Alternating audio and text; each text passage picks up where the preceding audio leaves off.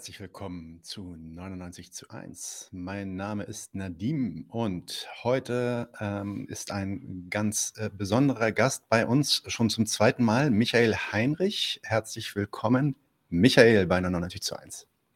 Hallo. Und das Thema, über das wir heute sprechen werden, ist, ja, ich habe das, den Titel mal so genannt, wer war Marx? Weil ja, wir beschäftigen uns natürlich mit Marx als Person. Wir gehen aber vor allem auf dein äh, Buch ein, was hier auch neben mir steht. Ähm, dein erster Band einer ähm, Biografie von Karl Marx. Dieser erste Band heißt Karl Marx und die Geburt der modernen Gesellschaft, äh, erschienen in einem Schmetterlingsverlag. Wirklich eine fantastische Biografie und ähm, ja, auch ein historischer Abriss über die frühen Jahre, in denen Marx quasi ähm, zur Welt kam. 1818 bis 1841, also eigentlich die ersten 23 Jahre so ungefähr seines Lebens. Ne? Ähm, kurze Vorstellung für Michael, bevor wir dann direkt anfangen, über dieses Buch zu reden, über den jungen Marx. Äh, Michael Heinrich ist Politikwissenschaftler. Bis 2016 war er Professor für Volkswirtschaftslehre an der Hochschule für Technik und Wirtschaft in Berlin und äh, von 1987 bis 2016 Mitglied in der Redaktion der Zeitschrift äh, Prokla, äh, Zeitschrift für kritische Sozialwissenschaft. Mit der Wissenschaft vom Wert, das war 1991, äh, ähm, glaube ich, deine Dissertation, ist das korrekt? Ja.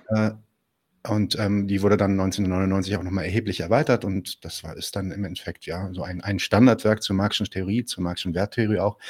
Und ähm, seine bislang in, glaube ich, zehn Sprachen, acht bis zehn Sprachen erschienene übersetzte äh, Kritik der politischen Ökonomie, eine Einführung, ähm, ist im deutschen Raum auch die weiteste verbreitete Einführung ähm, in das marxische Kapital. Und im letzten Monat haben wir auch zwei, also dank deiner äh, Spenden, zwei dieser Bücher auch verlost an unsere Gäste äh, und Zuschauer, die bestimmt alle sehr dankbar sind dafür. Ähm, diese Übersetzung der Marx-Biografie gibt es jetzt mittlerweile unter anderem auch auf Englisch, Französisch, Portugiesisch, Spanisch und sogar auch auf Arabisch äh, im Irak, hast du mir erzählt. Ähm, der zweite Band war ursprünglich für 2022 geplant. Ähm, da reden wir nochmal drüber. und äh, genau, mehr zum Fortgang der Arbeit findet ihr auch unter www.marx-biografie.de. Nochmal herzlich willkommen, Michael. Hallo. Also, wie kommt ein Politikwissenschaftler und Ökonom, der sich seit Jahrzehnten mit der Marxischen Theorie beschäftigt, eigentlich dann auf die Idee, eine Marx-Biografie zu schreiben? Also mit Verlaub jetzt, ohne dir jetzt zu nahe zu treten, aber das wirken für mich als Laie, wirken das für mich eigentlich wie unterschiedliche Fertigkeiten, die man da auch braucht, also Skills und Methoden, Art und Weise, wie man schreibt. Ähm, und du hast ja, man weiß ja auch von dir, dass du wirklich einen wissenschaftlichen Anspruch an deine Arbeit hast. Deswegen kannst du uns ein bisschen erzählen, wie, du überhaupt auf diese Idee kamst und äh, wie du dich dann auch darauf vorbereitet hast, quasi dieses Werk anzugehen. Ja, äh, also du musst dich da gar nicht äh, entschuldigen. Äh, das sind schon zwei unterschiedliche Welten ob man da jetzt mehr Theorie macht oder äh, so eine Biografie schreibt. Und ähm, also lange Zeit hätte ich mir das überhaupt nie vorstellen können, hatte ich auch nicht den, den entferntesten Gedanken, dass ich jemals äh, so eine Biografie in Angriff nehmen könnte. Mhm. Die, der erste Anlass äh, war rein zufällig. Eine gute Freundin hat mich gefragt, welche Marx-Biografie ich ihr empfehlen könnte. Dann habe ich halt mal so ein bisschen geguckt, was in meinem Bücherschrank steht und was ich mir angeschaut habe und habe nach kurzer Zeit festgestellt, eigentlich kann ich ihr keine empfehlen. Und dann habe ich natürlich überlegt, ähm, ja, wie würde denn eine Marx-Biografie aussehen, die ich empfehlen könnte? Was, was müsste die eigentlich für Eigenschaften haben? Und habe mir dann halt so Gedanken gemacht, habe auch mal kleine Papiere geschrieben und bin da so ein bisschen äh, reingerutscht. Also vor allen Dingen, als ich dann auch gemerkt habe, äh, wie unterirdisch äh, ähm, die existierenden Biografien sind, wie viele sachliche Fehler da drin sind, wie viele Auslassungen. Ähm, also insofern könnte man sagen, zufällige Ereignisse. Auf der anderen Seite, jetzt im Nachhinein, denke ich, ich war nicht so ganz unvorbereitet darauf. Ich habe vom, vom Anfang an eigentlich, ich habe ja schon als Politikwissenschaftler meine Diplomarbeit geschrieben über die Entwicklung des Kapitalbegriffs von den Grundrissen zum Marxischen Kapital. Äh, das heißt, ich habe immer schon, auch wenn ich mich mit der Theorie, mit dem Marxischen Werk beschäftigt habe, habe ich die Entwicklung verfolgt. Ich habe den Marx nie als was Fertiges genommen. Ich habe ihn nicht als Steinbruch äh, benutzt, wo man jetzt aus diesem Werk, aus jenem Werk was äh, zusammenbasteln kann, sondern ich habe diese Entwicklung gesehen. Und wenn man diese Entwicklung betrachtet, dann hat man auch so ein bisschen den Kontext äh, im Blick. Das heißt also, dieser biografische Zugang, ähm, den, den hatte ich mir jetzt nicht früher überlegt, aber wenn ich jetzt Rückschau halte, was habe ich früher gemacht, dann war das eben doch nicht so wahnsinnig weit äh, entfernt. Und dann kam halt noch äh, im Lauf der Zeit, als ich mich damit beschäftigt habe, die Einsicht dazu, dass man wirklich mit der Berücksichtigung von so einem biografisch-historischen Kontext ähm, etwas Neues auch über die Theorie lernen kann. Also es geht nicht darum, irgendwelche Schlafzimmergeschichten von Marx da jetzt äh, hervorzuzerren. Also das, das ist langweilig.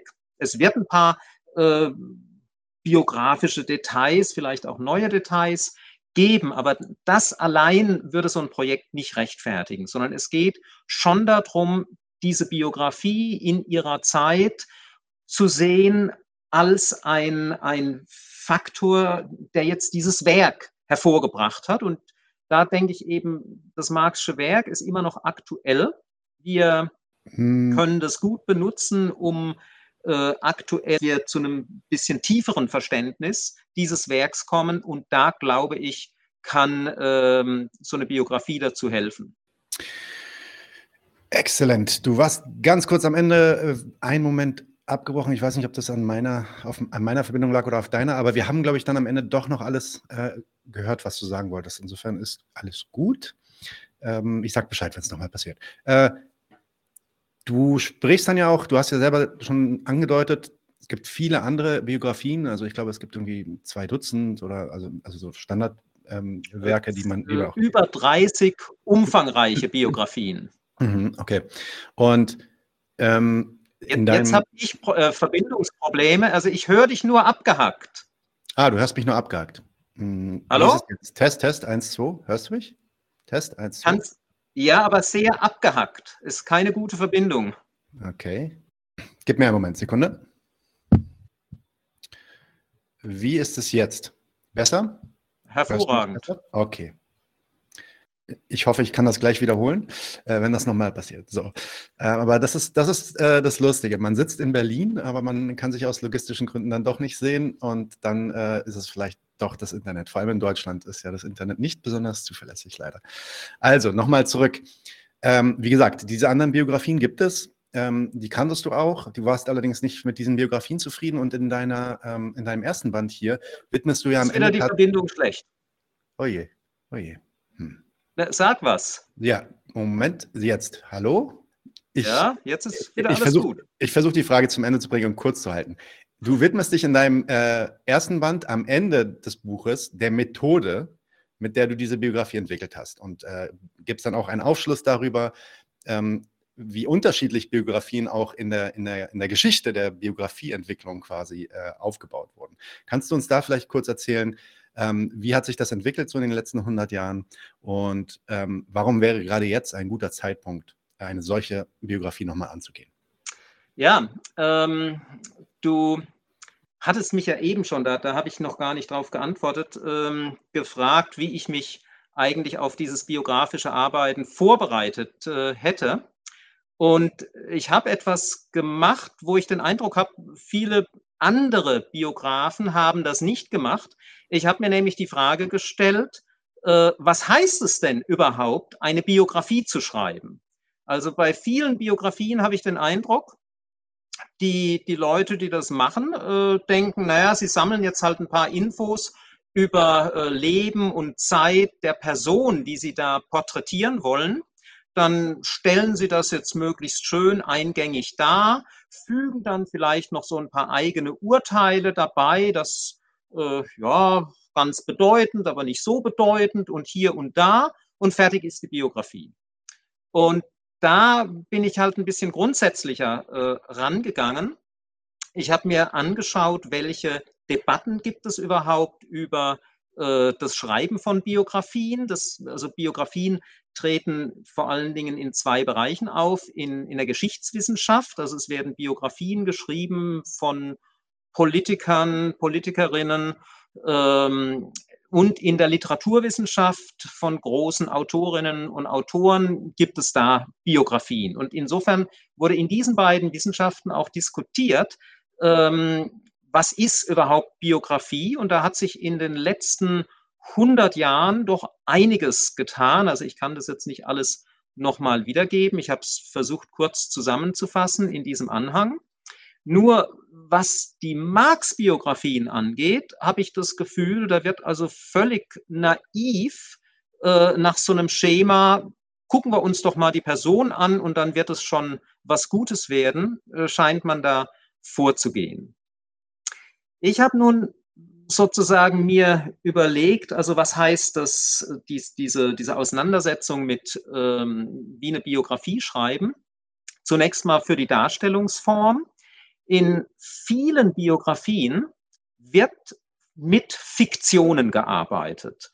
Man weiß nicht genau, was in einer bestimmten Situation geschehen ist, aber man stellt sich vor, man kennt diese porträtierte äh, Person und dann wird halt etwas erzählt, wie das hätte vielleicht ablaufen können, wo diese Person jetzt aufgeregt oder ähm, nervös oder freudig oder was weiß ich, was alles war. Bis hin zu wirklich völlig erfundenen Darstellungen, also diese ähm, Biografie von Francis Wien, die äh, 1999 ähm, erschienen ist, die ist voll von wirklich ausgedachten Geschichten. Das ist äh, also wirklich nicht als eine, eine, Art seriöser Biografie zu betrachten. Markiert er die dann auch als ausgedacht? Also sagt er Nein, nein, natürlich nicht. Mhm. Der erzählt dir irgendwelche Geschichten, wie der junge Marx da Duelle gemacht hat, weil er sich über das oder jenes geärgert hat. Der einzige Hinweis auf ein Duell ist ein Brief des Vaters, der dem jungen Marx schreibt, also ich finde das mit dem Duell gefährlich.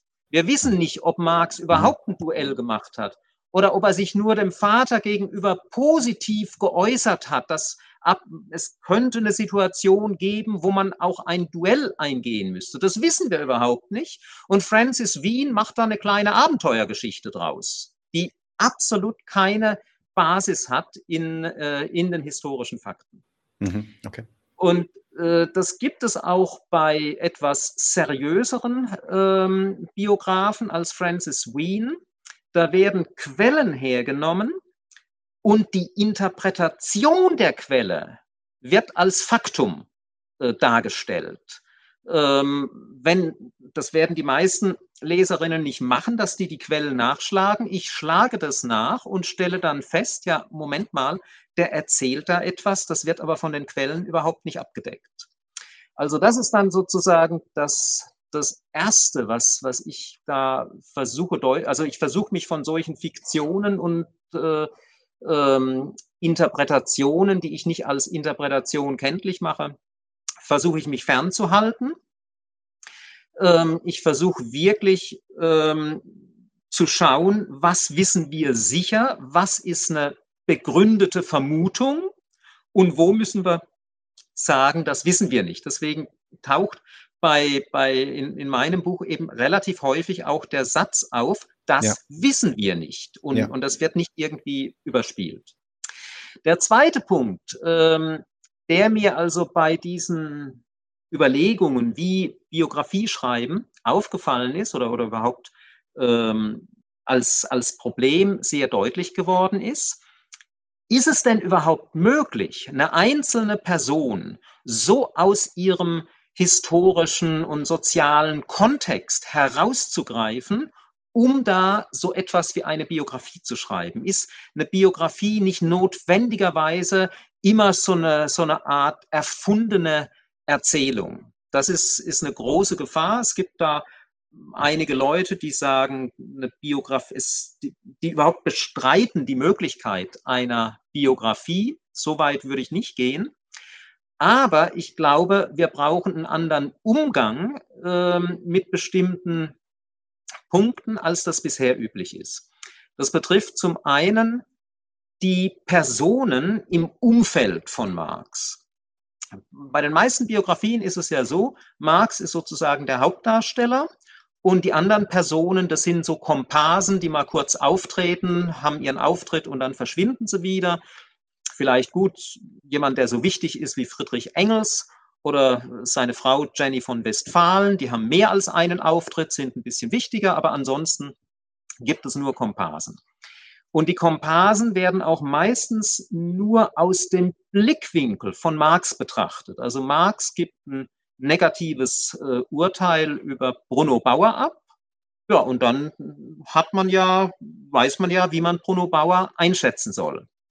Wenn man jetzt aber weiß, dass Bruno Bauer fünf Jahre lang der engste Freund und auch politische Kampfgefährte von Marx war, dann wird es nicht äh, verständlich, wenn man nur das negative Urteil kennt, was Marx nach dieser Periode über Bauer gesprochen hat.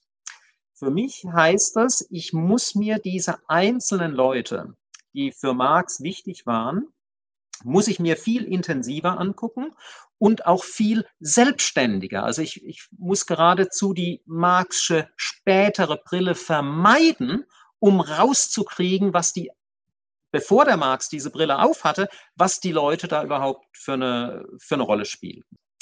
Was ich auch mh, hm, teilweise mache, also damit das Unternehmen nicht noch größer wird, eben nur zuweilen, ich beschäftige mich auch mit Personen, die mit Marx überhaupt keine Verbindung hatten, um die so quasi als Referenz zu nehmen. Was war an Denken möglich? Georg Büchner, vielleicht vielen aus der Schule bekannt, deutscher Schriftsteller, 19. Jahrhundert, muss man äh, irgendwie mal gelesen haben, ist aber total langweilig, weil das üblicherweise nicht so besonders gut präsentiert wird in der Schule. Den nehme ich sehr wichtig. Das war einer der radikalsten Köpfe Anfang oder in, in, im ersten Drittel des 19. Jahrhunderts, hat mit dem hessischen Landboten auch so eine einerseits eine radikale Kampfschrift, aber mit analytischem Hintergrund geschrieben oder, oder veröffentlicht auch. Wurde natürlich sofort verboten. Mhm. Wenn ich zum kommunistischen Manifest komme, werde ich einen Vergleich machen mit dem hessischen Landboten, um zu zeigen, also was war da zehn Jahre vor dem Manifest überhaupt möglich zu denken? Was macht der Marx im Manifest? Wo sind da Fortschritte, Berührungspunkte und so weiter? Das heißt, also ich versuche den, den Marx viel komplexer in einen, einen sozialen und, und wissenschaftlichen, politischen Kontext stellen, zu stellen, als das ähm, bisher passiert ist. Dasselbe gilt auch für die längeren historischen Prozesse.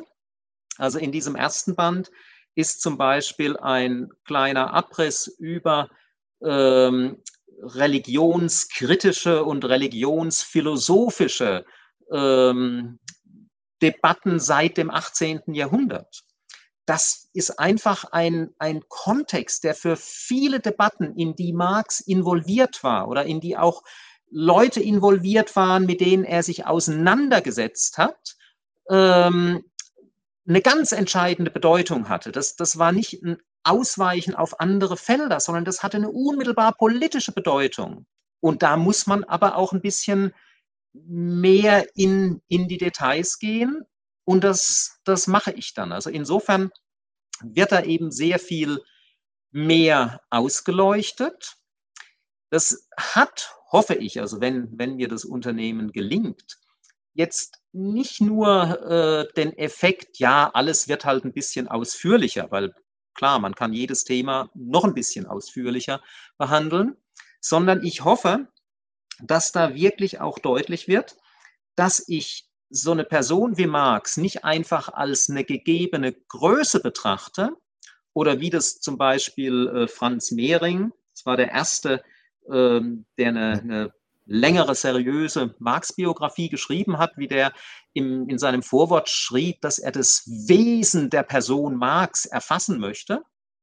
Da würde ich sagen, sowas geht gar nicht, sondern ich will versuchen, diesem Konstitutionsprozess der Person näher zu kommen. Und dieser Konstitutionsprozess, der findet nicht im stillen Kämmerlein statt, sondern in permanenter Auseinandersetzung mit politischen Fragen, sozialen Fragen, mit in, in persönlichen Beziehungen, Freundschaften, Feindschaften, in wissenschaftlichen Debatten. Also sozusagen diesen Konstitutionsprozess innerhalb von, von diesen Auseinandersetzungen, der soll deutlich werden. Und das wäre dann wirklich etwas anderes als in den äh, vorliegenden Biografien. Wobei allerdings, das ist auch ganz wichtig, diese, diesen Auseinandersetzungsprozess, den kennen wir nur teilweise.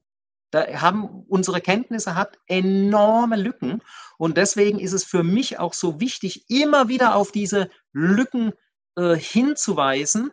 Ähm, wir kennen diesen Konstitutionsprozess eben nur teilweise und insofern ist auch diese Biografie äh, sozusagen ein, ein offenes Projekt. Ähm, ich glaube sicher nicht, auch wenn die so ausführlich wird, dass das die letzte Marx-Biografie oder die Marx-Biografie äh, sein wird. Sowas, glaube ich, wird es nie geben.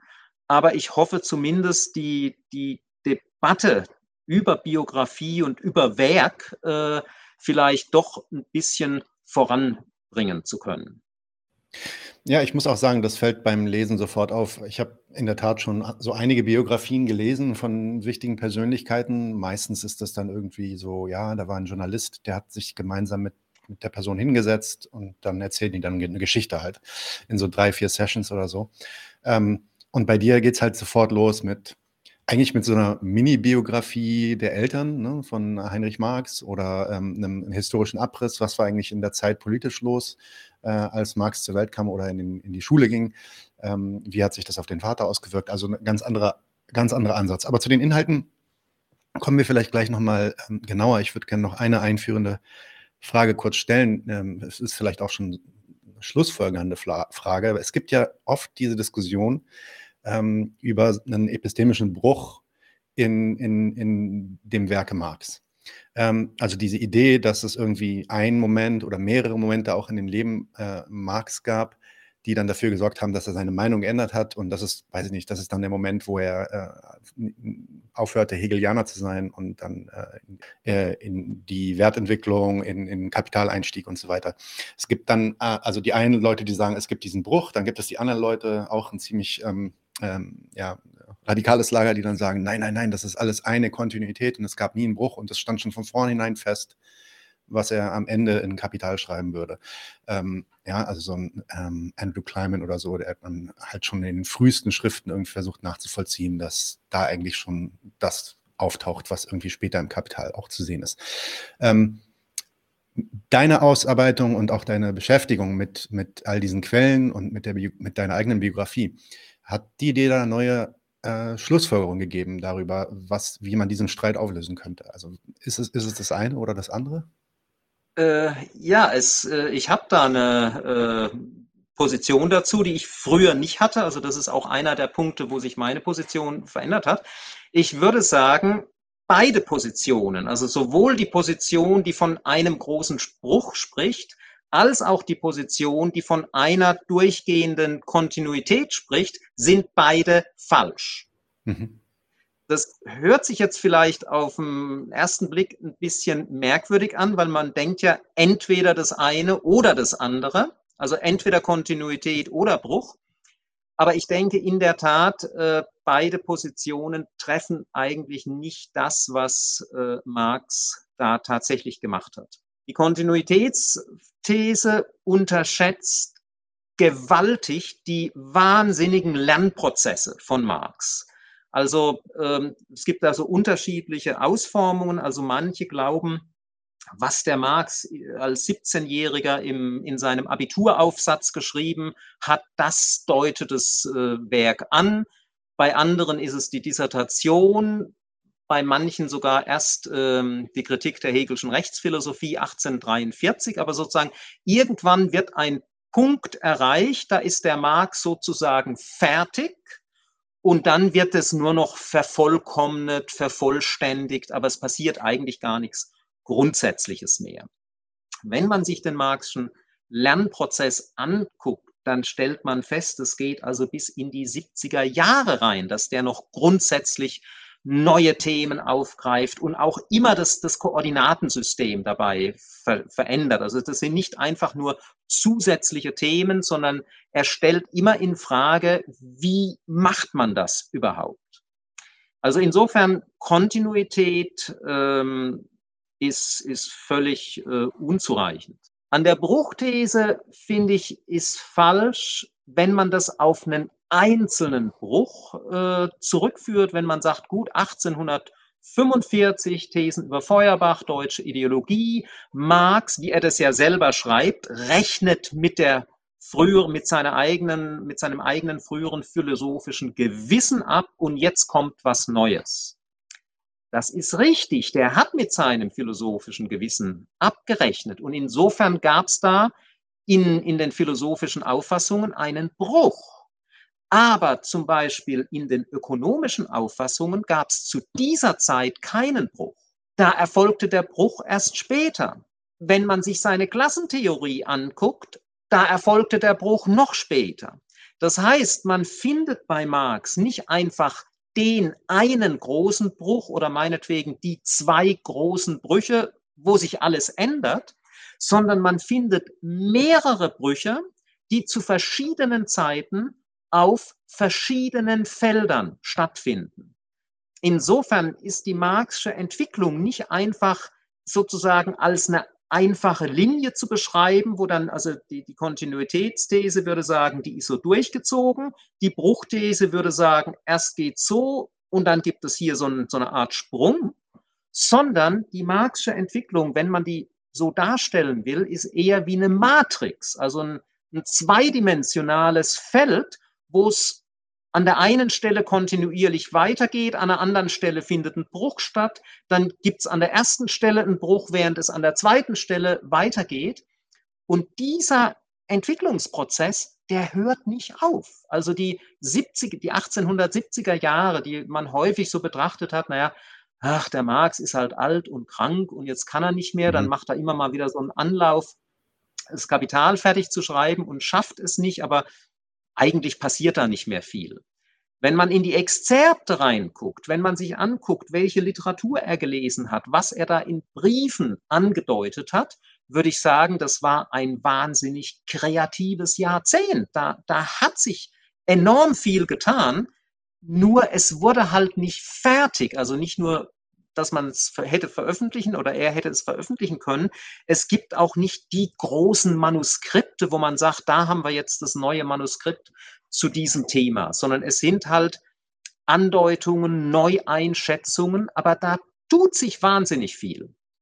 Und insofern eben meine These, weder Kontinuität noch Bruch.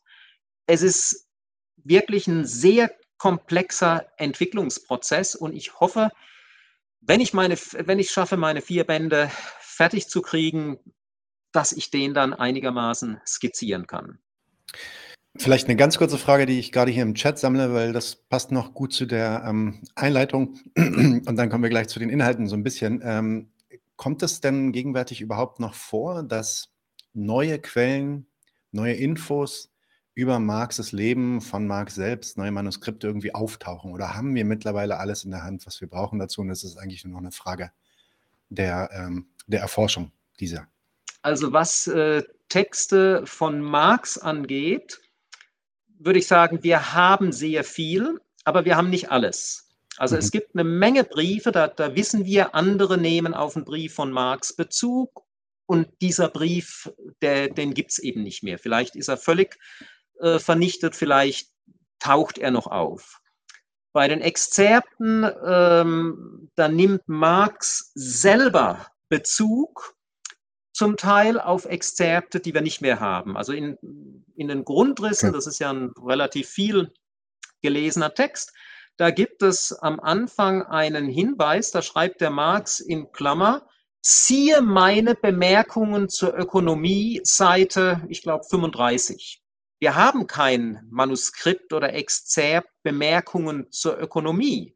Und wenn Marx da Seite 5, auf Seite 35 verweist, muss das ein längerer, äh, ein längeres Ding gewesen sein.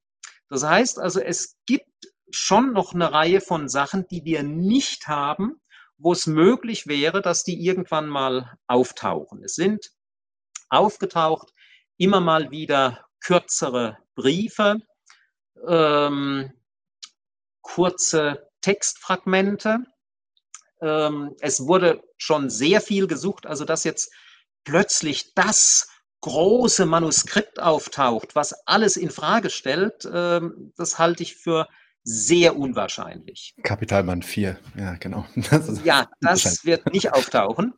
Aber ähm, was es außer den Texten von Marx gibt, äh, gibt es Quellen von Drittpersonen über Marx, die also schreiben, was weiß ich, über ein Gespräch, das sie mit ihm hatten oder über eine Auseinandersetzung. Ähm, da muss man natürlich immer gucken, wie man das einschätzt. Und da taucht schon ab und zu noch etwas auf und das wird wahrscheinlich nicht äh, aufhören. Also weil Marx ist äh, von der Quellenlage historisch sehr gut untersucht. Also da haben viele Leute in allen möglichen Archiven geguckt, wo könnte es da was geben. Ich war auch mal in Amsterdam, wo die, ähm, die Marxischen oder der Großteil der Marxischen Manuskripte aufbewahrt wird. Das von Marx ist relativ gut ähm, erschlossen. Es gibt aber noch von vielen Personen, zeitgenössischen Personen von Marx äh, in Amsterdam und an anderen Worten, an anderen Orten einfach sozusagen Sammlungen von Dokumenten, die sind dann in irgendeine Kiste reingepackt, die sind nicht wirklich erschlossen. Man weiß nicht mal, was genau was da drin ist. Da könnte sich auch noch ein Brief von Marx äh, verbergen drin. Also insofern, es kann schon ähm, noch einiges zum Vorschein kommen, wobei ich aber weniger an Texte von Marx als an Äußerungen über ihn äh, denke oder dass, dass ich vermute, dass sowas kommt.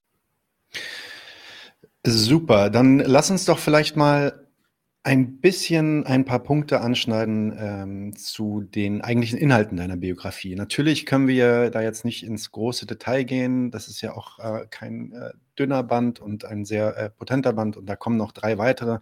Insofern ist jetzt nicht die, der Anspruch, hier da einen kompletten Überblick zu geben, aber kannst du uns vielleicht grob, wir haben ja auch schon die Jahreszahlen genannt, grob sagen, was sind eigentlich die, womit beschäftigt sich dieser erste Band eigentlich? Worum geht es da?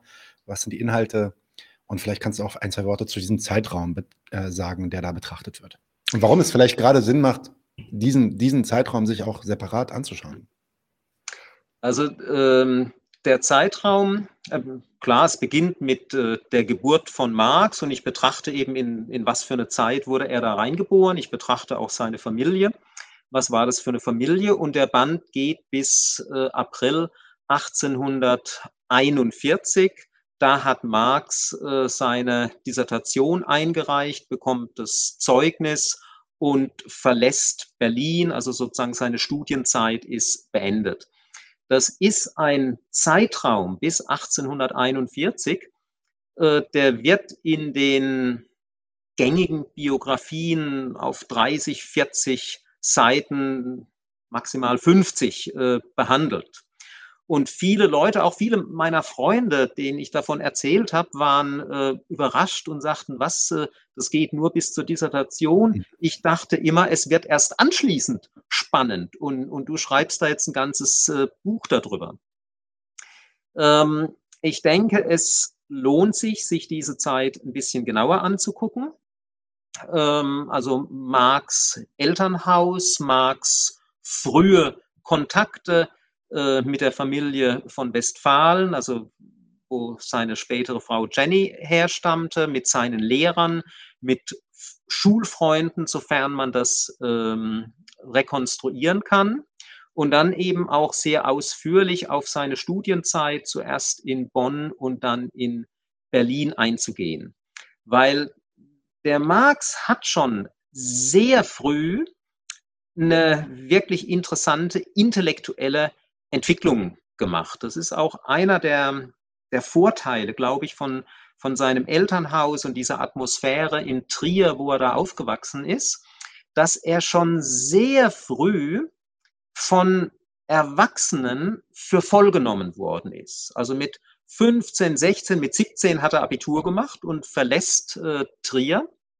Und schon die ein paar Jahre vorher hat ihn sein Vater für voll genommen, hat mit ihm diskutiert.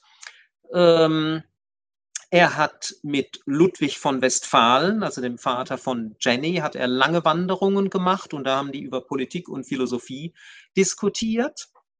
Und dass er sich in Jenny verliebt und sie sich in ihn.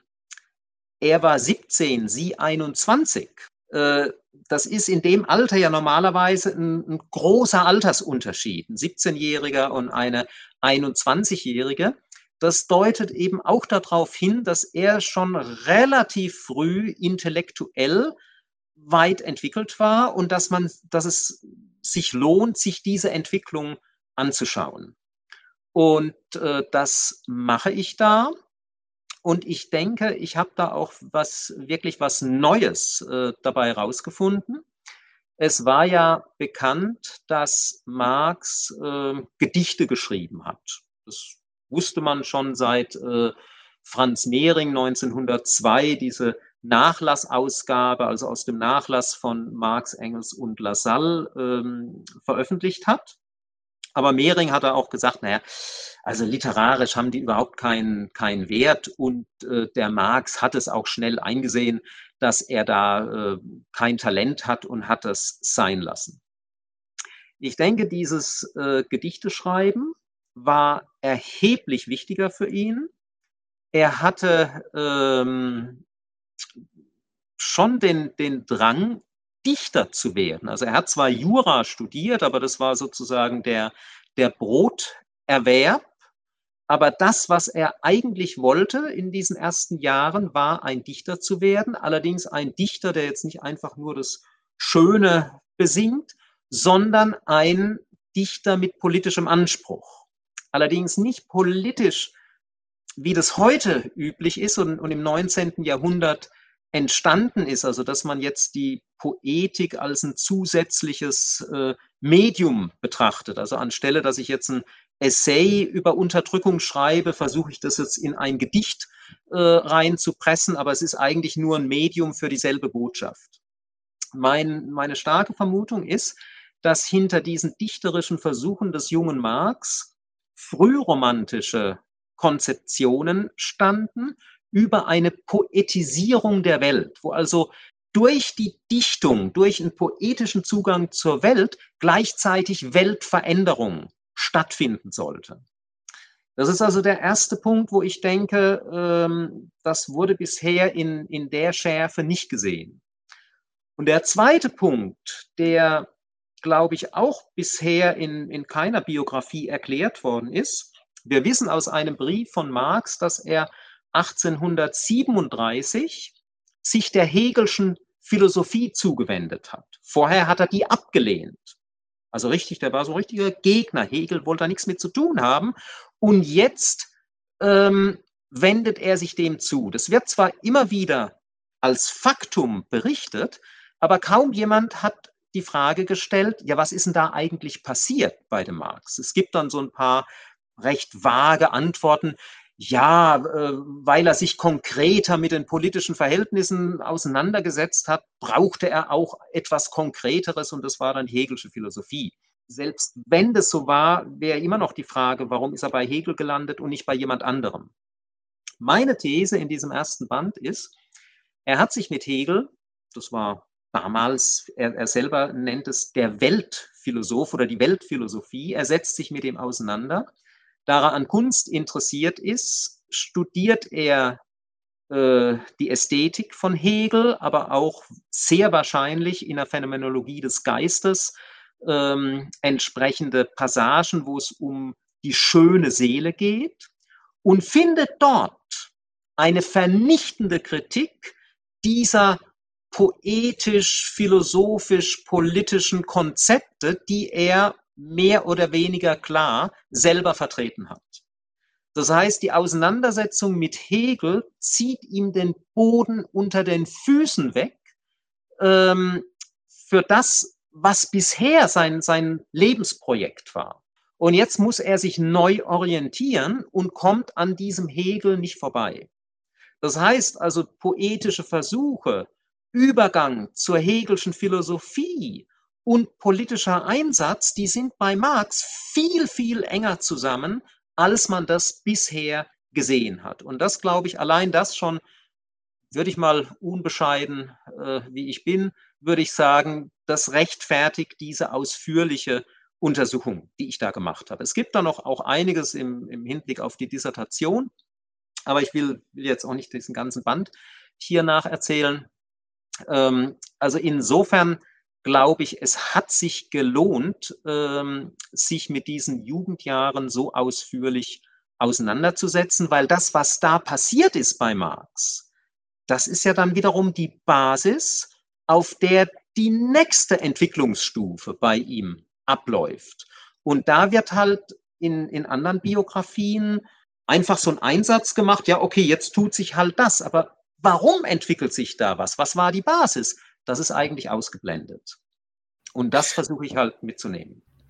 Ähm, super, weil ich hatte genau zu dem Thema auch eine Frage. Vielleicht können wir dann kurz mal hier bleiben. Ähm, es gibt ja auf jeden Fall ja quasi so einen relativ weit verbreiteten, fast Allgemeinplatz, ähm, dass äh, ja unter Marxisten, Marxisten zumindest, dass halt Marx enorm durch die Religions- und Geschichtsphilosophie Hegels beeinflusst war, dass er auch so ähm, berühmte Methoden wie die berüchtigte Dialektik dann benutzt in, in seinem Kapital und auch in seinen anderen Schriften. Kannst du uns das vielleicht mal ganz kurz abreißen für einen Laien? Was ist dann eigentlich dieser, das wird dann ja auch oft von ähm, ja, den jungen Hegelianern gesprochen, also, oder Junghegelianismus und Althegelianismus, gibt es da überhaupt einen Unterschied? Ähm, was ist das eigentlich und wie kam Marx da in Kontakt zu? Ähm, und wie passierte das dann eigentlich, dass er dann ja selber auch einer der größeren und wichtigeren Kritiker dieser Schule war, obwohl er aus dieser Schule heraustrat? Ja, da also soll ich dir also ein Riesen, anscheinend Riesenthema, klar. Ja, nicht nur erzählen, was ich jetzt in dem ersten Band gemacht habe, sondern auch noch, was in, ich in den restlichen Bänden machen werde, weil also das Thema Marx und Hegel, das spielt eine Rolle in allen vier Bänden. Das ist nicht äh, sozusagen auf den Anfang ja. ähm, begrenzt. Ähm, also zunächst mal muss man sich klar machen, dass die Hegelsche Philosophie in den 1830er Jahren, Hegel war 1831 gestorben, und nach seinem Tod ähm, hat eigentlich die Bedeutung nochmal enorm zugenommen. Also in den 1830er Jahren ist die Hegelsche Philosophie in Deutschland nicht nur unter Fachphilosophen, sondern überhaupt bei dem ganzen auch politisch interessierten äh, Publikum äh, in der Diskussion. Weil Hegel war ja ein sehr politischer Denker, er hat sich äh, sehr dezidiert geäußert, wobei es dann einen Streit gab. Ist er eigentlich so ein konservativer Typ, der diesen preußischen Obrigkeitsstaat gerechtfertigt hat? Oder ist er jemanden, der diesen äh, preußischen autoritären Staat sehr subtil unterminiert hat? Dasselbe gilt für die Religion. Ist er jetzt jemand, der also stur von so einem lutherischen, protestantischen Christentum ausgeht? Oder ist er ein Pantheist, also der die Vorstellung eines persönlichen Gottes äh, ablehnt? Oder ist er vielleicht sogar im Kern ein Atheist, der nur halt diesen Atheismus verstecken musste, weil ähm, den man noch nicht wirklich offen predigen konnte? Dann wäre klar gewesen, ähm, da, da kann man nicht mehr an der Universität lehren. Das heißt also, Hegel war nicht nur wichtig, er war in diesen 30er Jahren umstritten, wobei die, die Trennlinie jetzt nicht einfach zwischen konservativ und fortschrittlich war, sondern da gab es nochmal eine Trennlinie. Also es gab progressive Leute, die sagten, jawohl, der Hegel ist progressiv, den müssen wir nutzen. Und es gab progressive Leute, die sagten, nee, der Hegel ist ganz konservativ, wir müssen den loswerden.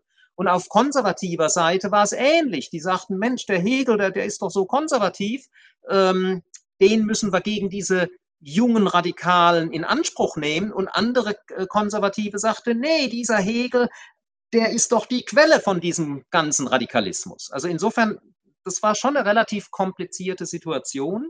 Der Marx kam da rein äh, in der zweiten Hälfte der 30er Jahre, wo er bereits gar keine Chance hatte, sozusagen ein naiver Hegelianer zu werden, wie das bei der Generation vor ihm war, sondern er, er ist sofort konfrontiert mit diesen, diesen mehrdimensionalen äh, Konflikten und muss sich dazu dann äh, verhalten. Und das macht auch deutlich, dass seine Beziehung zu Hegel, die kann man nicht so einfach drauf reduzieren, ja, er war jetzt Hegelianer und dann war er irgendwann mal Anti-Hegelianer. Das Ganze ist ein bisschen komplizierter. Du hast jetzt konkret noch äh, zu den Junghegelianern und den Althegelianern gefragt. Das war so eine Spaltung, die sich Ende der 30er Jahre angedeutet hat, also diese Hegelsche Schule, die ähm, hat sich ausdifferenziert. Ähm, es gab eher progressive, eher konservative Leute, Leute, die versucht haben, sehr stark wörtlich an alle möglichen von Hegel festzuhalten. Es gab andere, die sagten, naja, wir müssen den Hegel auch an bestimmten Punkten kritisieren. Da hat er sich angepasst. Das können wir nicht alles mitnehmen. Ähm, Im Nachhinein, also und die Bezeichnung Althegelianer und Junghegelianer war damals auch gängig. Äh, also das sind nicht Bezeichnungen, die heute erst aufgekommen wären. Was allerdings erst Jahre später aufgekommen ist, war die Vorstellung, es gibt auf der einen Seite eine klare althegelianische Schule und auf der anderen Seite eine junghegelianische Schule. Und da habe ich in, in diesem ersten Band auch äh, Kritik geübt. Ich äh, denke, das ist alles überhaupt nicht so klar. Und dass es nicht so klar ist, sieht man auch an den Leuten, die von diesen Schulen sprechen. Da ist nämlich überhaupt keine Einigkeit, wer gehört denn jetzt genau zu den Althegelianern? Wer gehört genau zu den Junghegelianern? Da ist auch keine Einigkeit darüber, was waren denn jetzt die zentralen These von der einen Schule und von der anderen. Da schwimmt alles.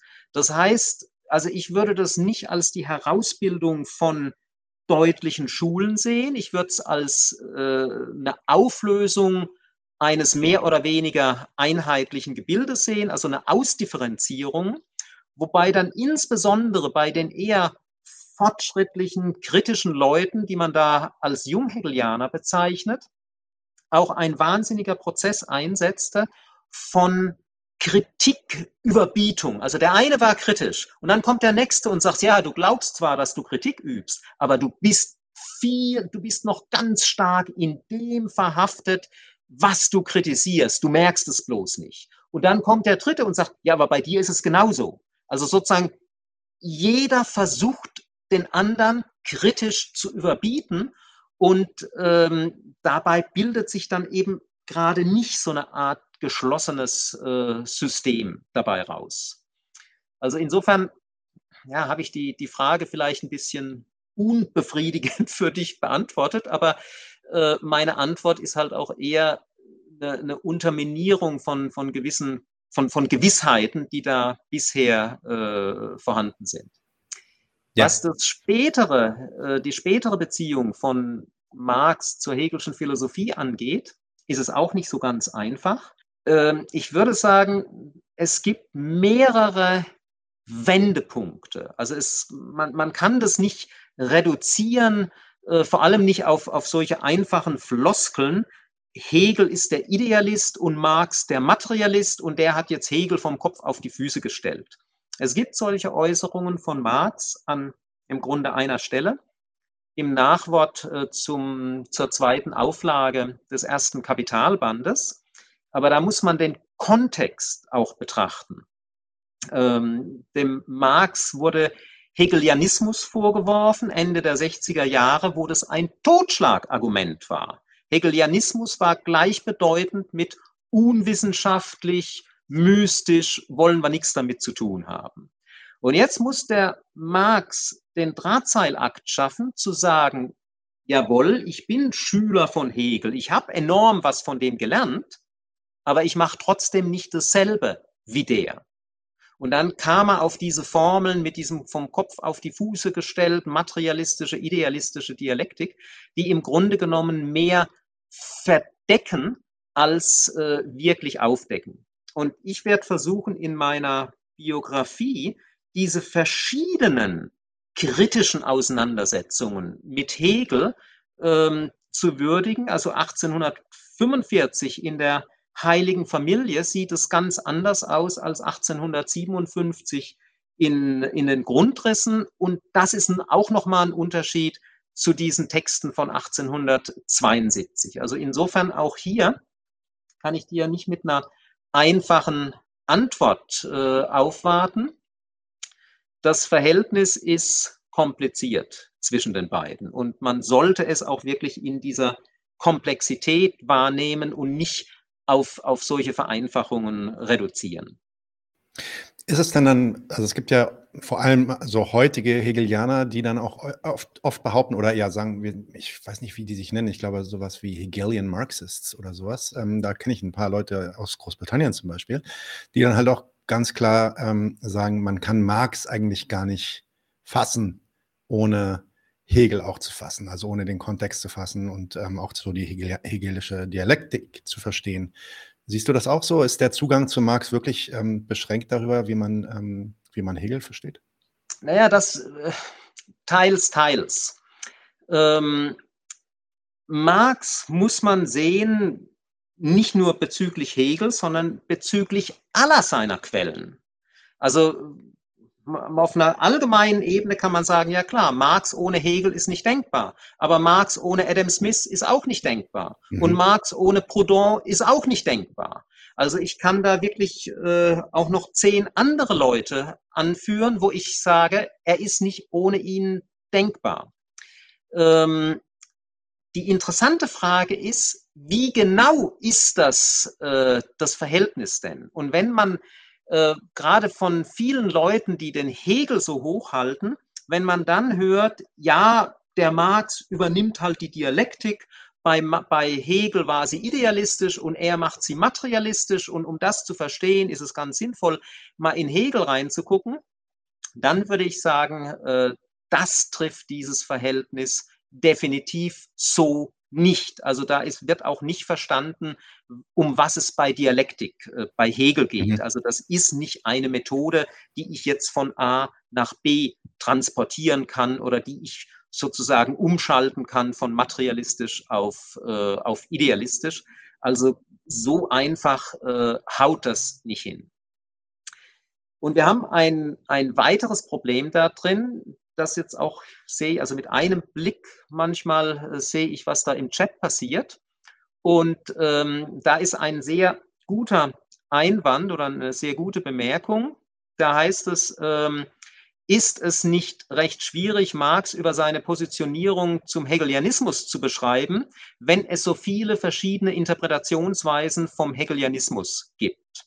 Das ist ein vollkommen berechtigter Einwand. Also es gibt heutzutage nicht nur viele verschiedene und gegensätzliche Marx-Interpretationen, es gibt heute auch viele gegensätzliche Hegel-Interpretationen. Und da äh, müssen wir uns, oder vielmehr in, in dieser Biografie, äh, ist für mich ganz wichtig, dass ich mir immer darüber Rechenschaft abgebe, was wusste Marx eigentlich von Hegel? Wir wissen heute von Hegel viel mehr, als Marx das tat. Wir haben den Hegelschen Briefwechsel zur Verfügung. Den hat Marx nicht zur Verfügung. Wir kennen die theologischen Jugendschriften von äh, Hegel. Hatte Marx nicht zur Verfügung. Also wir kennen heute viel mehr Hegel als Marx. Und die Diskussion über Hegel im zu Lebzeiten von Marx oder in der ersten Hälfte des 19. Jahrhunderts war auch viel eingeschränkter, als was es da heute von, äh, von Positionen gibt.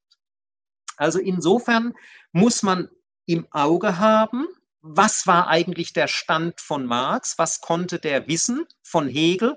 Und dasselbe gilt natürlich für andere Quellen auch. Also das, da ist Hegel kein, kein außergewöhnlicher Fall, das gilt also für alles. Und andererseits müssen wir, wenn wir heute uns äh, darüber auseinandersetzen, müssen wir uns im Klaren darüber sein, dass unsere Sicht auf zum Beispiel Hegel, aber auch andere, natürlich durch unsere Rezeptionsgeschichte geprägt ist. Deswegen habe ich, als es zum ersten Mal um Hegel ging in der Biografie, habe ich nicht einfach geschrieben, ja, Hegel sagt jetzt das und das und das hat dann die und die Konsequenz, sondern ich habe wenigstens ganz kurz auf zwei Seiten so ein, versucht, einen gewissen Abriss der Rezeptionsgeschichte zu geben, die für diese Rechtsphilosophie von, von Hegel, die Frage, ist er jetzt eigentlich progressiv oder ist er konservativ, die da einen Eindruck vermittelt, wie unterschiedlich diese Frage diskutiert worden ist. Und das wird ein Problem sein, auch in anderen Teilen der, der Biografie, ganz egal, ob es um Hegel geht, ob es um die Romantik geht, ob es um Proudhon geht. Wir müssen uns unserer eigenen Rezeptionsgeschichte zumindest ansatzweise bewusst sein. Und deswegen werde ich da immer wieder so kleine Verweise drin haben. Also wie wurde das dann eigentlich diskutiert? Wo kommt unser eigener Diskussionsstand her? Und das ist halt ziemlich schwierig. Ich kann das Ganze nicht überfrachten. Mache ich es aber zu kurz, dann versteht keiner, wovon da die Rede ist. Also das ist eine der Gratwanderungen, äh, mit denen ich mich da halt immer rumschlagen muss. So, ähm, wir sind dann jetzt gerade schon mal ein bisschen gesprungen. Das war nämlich eigentlich der eine Deep Dive, den ich gern äh, fast am Ende zu diesem inhaltlichen Teil machen wollen würde. Aber die, ich finde die äh, ersten Fragen, die ich ähm, ja, zu der, zu der äh, ja, zu den Eltern äh, Marx hatte, äh, trotzdem auch nochmal wichtig. Deswegen gehen wir jetzt nochmal, spulen wir jetzt nochmal zurück. Also wir sind jetzt nicht in, der Zeit, in der ähm, Marx mit den jungen Hegelianern in Kontakt kommt, sondern was mich interessieren würde, ist, ob du uns ein bisschen erzählen kannst darüber, wer waren eigentlich Karl Marxes Eltern? Das ist, ist ja auch ein Thema, was selten eigentlich ähm, besprochen wird, beziehungsweise wo auch nicht so viel bekannt ist ähm, im Allgemeinen. Was wissen wir da eigentlich? Vor allem, was sind Ihre politischen Ansichten? Wir wissen ja, dass Marx immer ein politisch sehr bewegter Mensch war. Wir können uns auch ähm, ja, einigermaßen vorstellen, wie seine Ansichten so aussahen. Wie wurde er intellektuell und politisch geprägt durch seine Eltern? Ist da etwas bekannt? Konntest du da was rausfinden in deiner Arbeit? Naja, die Eltern tauchen schon auch in, in anderen Biografien und Auseinandersetzungen mit Marx auf. Und da wird ähm, also bei manchen tauchen sie auch nicht auf, aber ähm, es gibt schon welche, wo sie auftauchen. Und da wird zum Teil äh, sehr hervorgehoben, dass beide Eltern, also Mutter und Vater, aus äh, jüdischen Familien kommen, dass ähm, der Vater und auch die Mutter dann konvertiert ist zum äh, Christentum und dem wird unterschiedlicher äh, Einfluss auf Marx zugesprochen. Also manche sagen, das hat gar keinen großen Einfluss. Einige sagen, ähm, das war eine Art Trauma für den, den jungen Marx, der wächst da erst so jüdisch auf, dann müssen sie äh, konvertieren. Ähm, das geht bis zur Behauptung, bei Marx könne man einen jüdischen Selbsthass äh, diagnostizieren, also sozusagen das der Fantasie sind da keine Grenzen gesetzt äh, bei diesem Thema. Ähm, und auch, gut, die Kenntnisse sind ähm, auch nicht immer sehr zutreffend. Also es wird zum Beispiel äh, behauptet, sowohl der Vater als auch die Mutter kämen aus Rabbinerfamilien, dass also über mehrere Generationen hinweg es Rabbiner gegeben hätte. Bei der Mutter kann man erstens äh, die vielen Generationen gar nicht verfolgen. Beim Vater ist der, der Stammbaum etwas klarer. Äh, und bei der Mutter war also lediglich ihr eigener Vater Vorleser in der Synagoge. Also er war kein, kein, äh, kein Rabbi, sondern äh, er hatte in der Gemeinde eine gewisse herausgehobene Stellung. Bei Marks Vater sieht es etwas anders aus. Die Mutter von Marks Vater, die kommt tatsächlich aus einer sehr alten Rabbinerfamilie, die ähm, in Trier selber äh, eine ganze Reihe von, von Rabbinern gestellt hat, aber auch ähm, jüdische Schriftgelehrte waren. Also da gibt es wirklich so eine starke jüdische Tradition. Und von der hat sich im Grunde genommen der Vater schon weitgehend äh, emanzipiert. Also in seinen politischen, philosophischen Vorstellungen ist er ein, ein Mann der Aufklärung, der äh, Kant gelesen hat. Er ist ein, insofern ein gläubiger Mensch, aber eher im, als Deist, also er glaubt an einen Gott, an einen persönlichen Gott, aber die verschiedenen Religionen, das sind für ihn, würde ich mal vermuten, es gibt keine explizite Äußerung, aber ich würde es mal vermuten, ist eher, äh, würde eher, eher sagen, das sind so bestimmte historische Ausformungen, wie sich die Menschen diesem Gott genähert haben oder wie die Menschen sich da Vorstellungen machten. Insofern ist sein Bezug zum Judentum bereits ähm, relativ locker. Es gibt auch keinerlei Hinweise, dass die Kinder irgendwie jüdisch, in jüdischen Traditionen erzogen worden wären. Was ihn allerdings sicher geärgert hat, er ist Anwalt geworden in einer Zeit, wo das Rheinland unter französischer Herrschaft war. Da gab es die Judenemanzipation, also Juden konnten alle Berufe ergreifen. Als Napoleon äh, 1815 geschlagen war, das Rheinland fällt an Preußen. Ähm, da waren, kamen die Juden zwar auch in eine etwas bessere Position, als sie das früher hatten in Preußen, aber diese vollständige Emanzipation wurde eben nicht gewährt. Und das bedeutete, dass man für, heute würde man sagen, staatsnahe Berufe, also Beamte, aber auch Anwälte oder zum Beispiel Apotheker, dass man da sagte, die sind so wichtig für den Staat, das dürfen keine Juden sein, die müssen christlich sein. Und der Vater von Karl Marx, Heinrich Marx, war deshalb gezwungen, wenn er Anwalt bleiben wollte, wenn er seinen Beruf behalten will, muss er zum christlichen Glauben konvertieren. Und das denke ich schon, ist ihm gegen den Strich gegangen. Also, dass das nicht seine private, individuelle Entscheidung sein durfte, sondern dass der Staat ihn zwingt. Und das war also auch war bei vielen anderen Juden, Eduard Ganz zum Beispiel, ähm, war, war das einer der äh, akademischen Lehrer von Marx, war das ganz ähnlich. Und der, der Eduard Ganz hat so einen Brief geschrieben, ähm, der Minister weiß, äh, dass ich dies, diesen, wenn ich mich, mich, da jetzt taufen lasse, dass ich diesen Glauben nicht habe.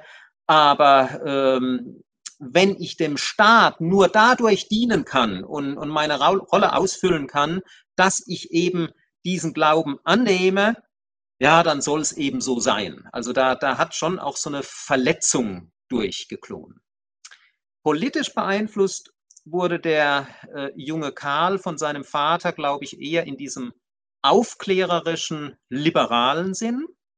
Und da spielte nicht nur der Vater eine Rolle, sondern auch sein späterer Schwiegervater oder Schwiegervater in Spee, Ludwig von Westfalen.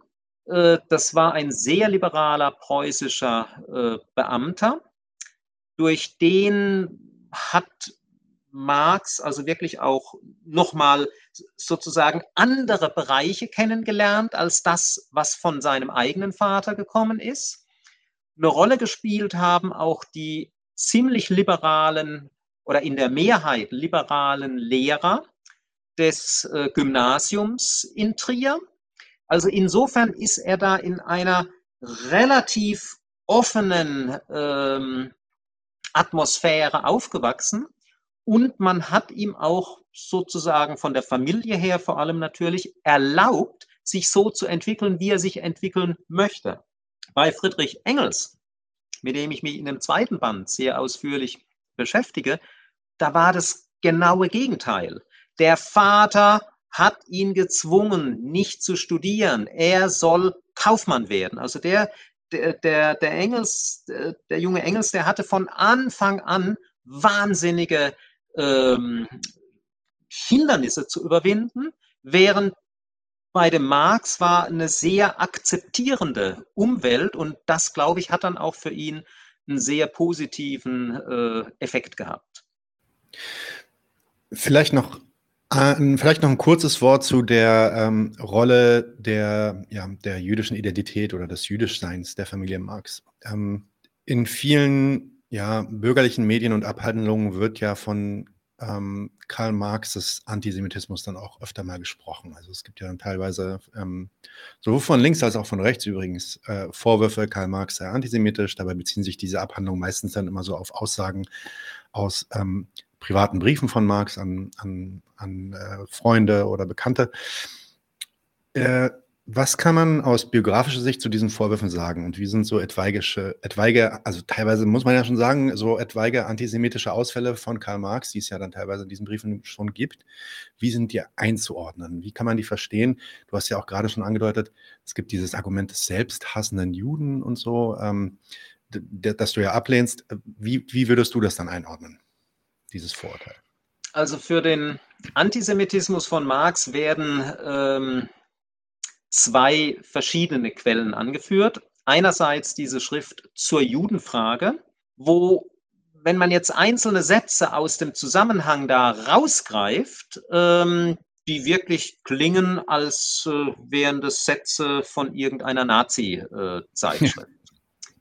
Äh, ähm, ich werde in dem zweiten Band, wo es ja auch dann um diese Judenfrage geht, versuchen deutlich zu machen, und da bin ich nicht der Erste, das, das andere haben in eine ähnliche Richtung argumentiert, ähm, dass das, was Marx da macht, hat in, also in dieser Schrift zur Judenfrage überhaupt nichts mit Antisemitismus zu tun, sondern es ist eine Argumentationsstrategie, wo er sagt, okay, ihr werft den Juden vor, die haben doch nur Geld im Sinn und das ist alles so schlimm. Er macht sich nicht die Mühe zu sagen, das stimmt doch gar nicht, die Juden haben nicht nur Geld im Sinn und auch die anderen haben manchmal Geld im Sinn. Sagt, okay, wenn das jetzt euer Problem ist, dass die Juden nur Geld im Sinn haben, ja, warum schafft ihr denn dann nicht das Geld ab? Dann habt ihr doch auch dieses ganze schlechte Jüdische abgeschafft. Und das macht er eben in einer sehr provokativen Art. Also er verteidigt nicht die Juden gegen die antisemitischen Vorwürfe, sondern er versucht einfach die Absurdität deutlich zu machen in einer Ökonomie, wo alles auf Geld, auf Vorteil maximieren beruht, wo man dann einer Gruppe genau das vorwirft, worauf die eigene Ökonomie beruht. Insofern äh, würde ich sagen, es ist definitiv keine antisemitische Schrift. Es ist eine gefährliche Argumentationsstrategie, die man heute sicher nicht mehr verwenden kann und die der Marx wahrscheinlich heute auch nicht mehr verwenden kann, ähm, nach der Nazi-Zeit, nach der Shoah Klar, und, ja. und nach allem, was passiert ist. Aber das war damals eben auch nicht passiert. Also man, man kann nicht äh, dieses Bewusstsein haben. Es ist auch, das ist vielleicht auch noch ganz wichtig ähm, zu, zu berücksichtigen, Antisemitismus ist nicht immer gleich Antisemitismus. Auch da gibt es historische Veränderungen. Der, was wir im 20. Jahrhundert äh, kennengelernt haben, gesehen haben, das war ein rassistischer Antisemitismus. Also da wurde nicht auf Glauben oder Kultur abgehoben, sondern Jude und Jüdin war man von Geburt an und das war das absolut Schlechte und deswegen mussten diese Menschen wirklich ausgelöscht werden von Nazis oder eben diesen harten Antisemiten. Zu Beginn des 19. Jahrhunderts war die Situation etwas anders. Da wurde also dieses, diese jüdische Religion äh, als was Negatives gesehen. Durch Taufe konnte man sich dem entziehen. Also zum Beispiel äh, Friedrich Julius Stahl, einer der Begründer äh, und, und Hauptvertreter des preußischen Konservatismus, Kronsyndikus, also juristischer Berater des preußischen durchaus antisemitischen Königs, war gebürtiger Jude. Aber er war früh konvertiert, damit hatte er diesen Makel sozusagen beseitigt und jetzt hatte er auch mit den Antisemiten keine äh, großen Probleme.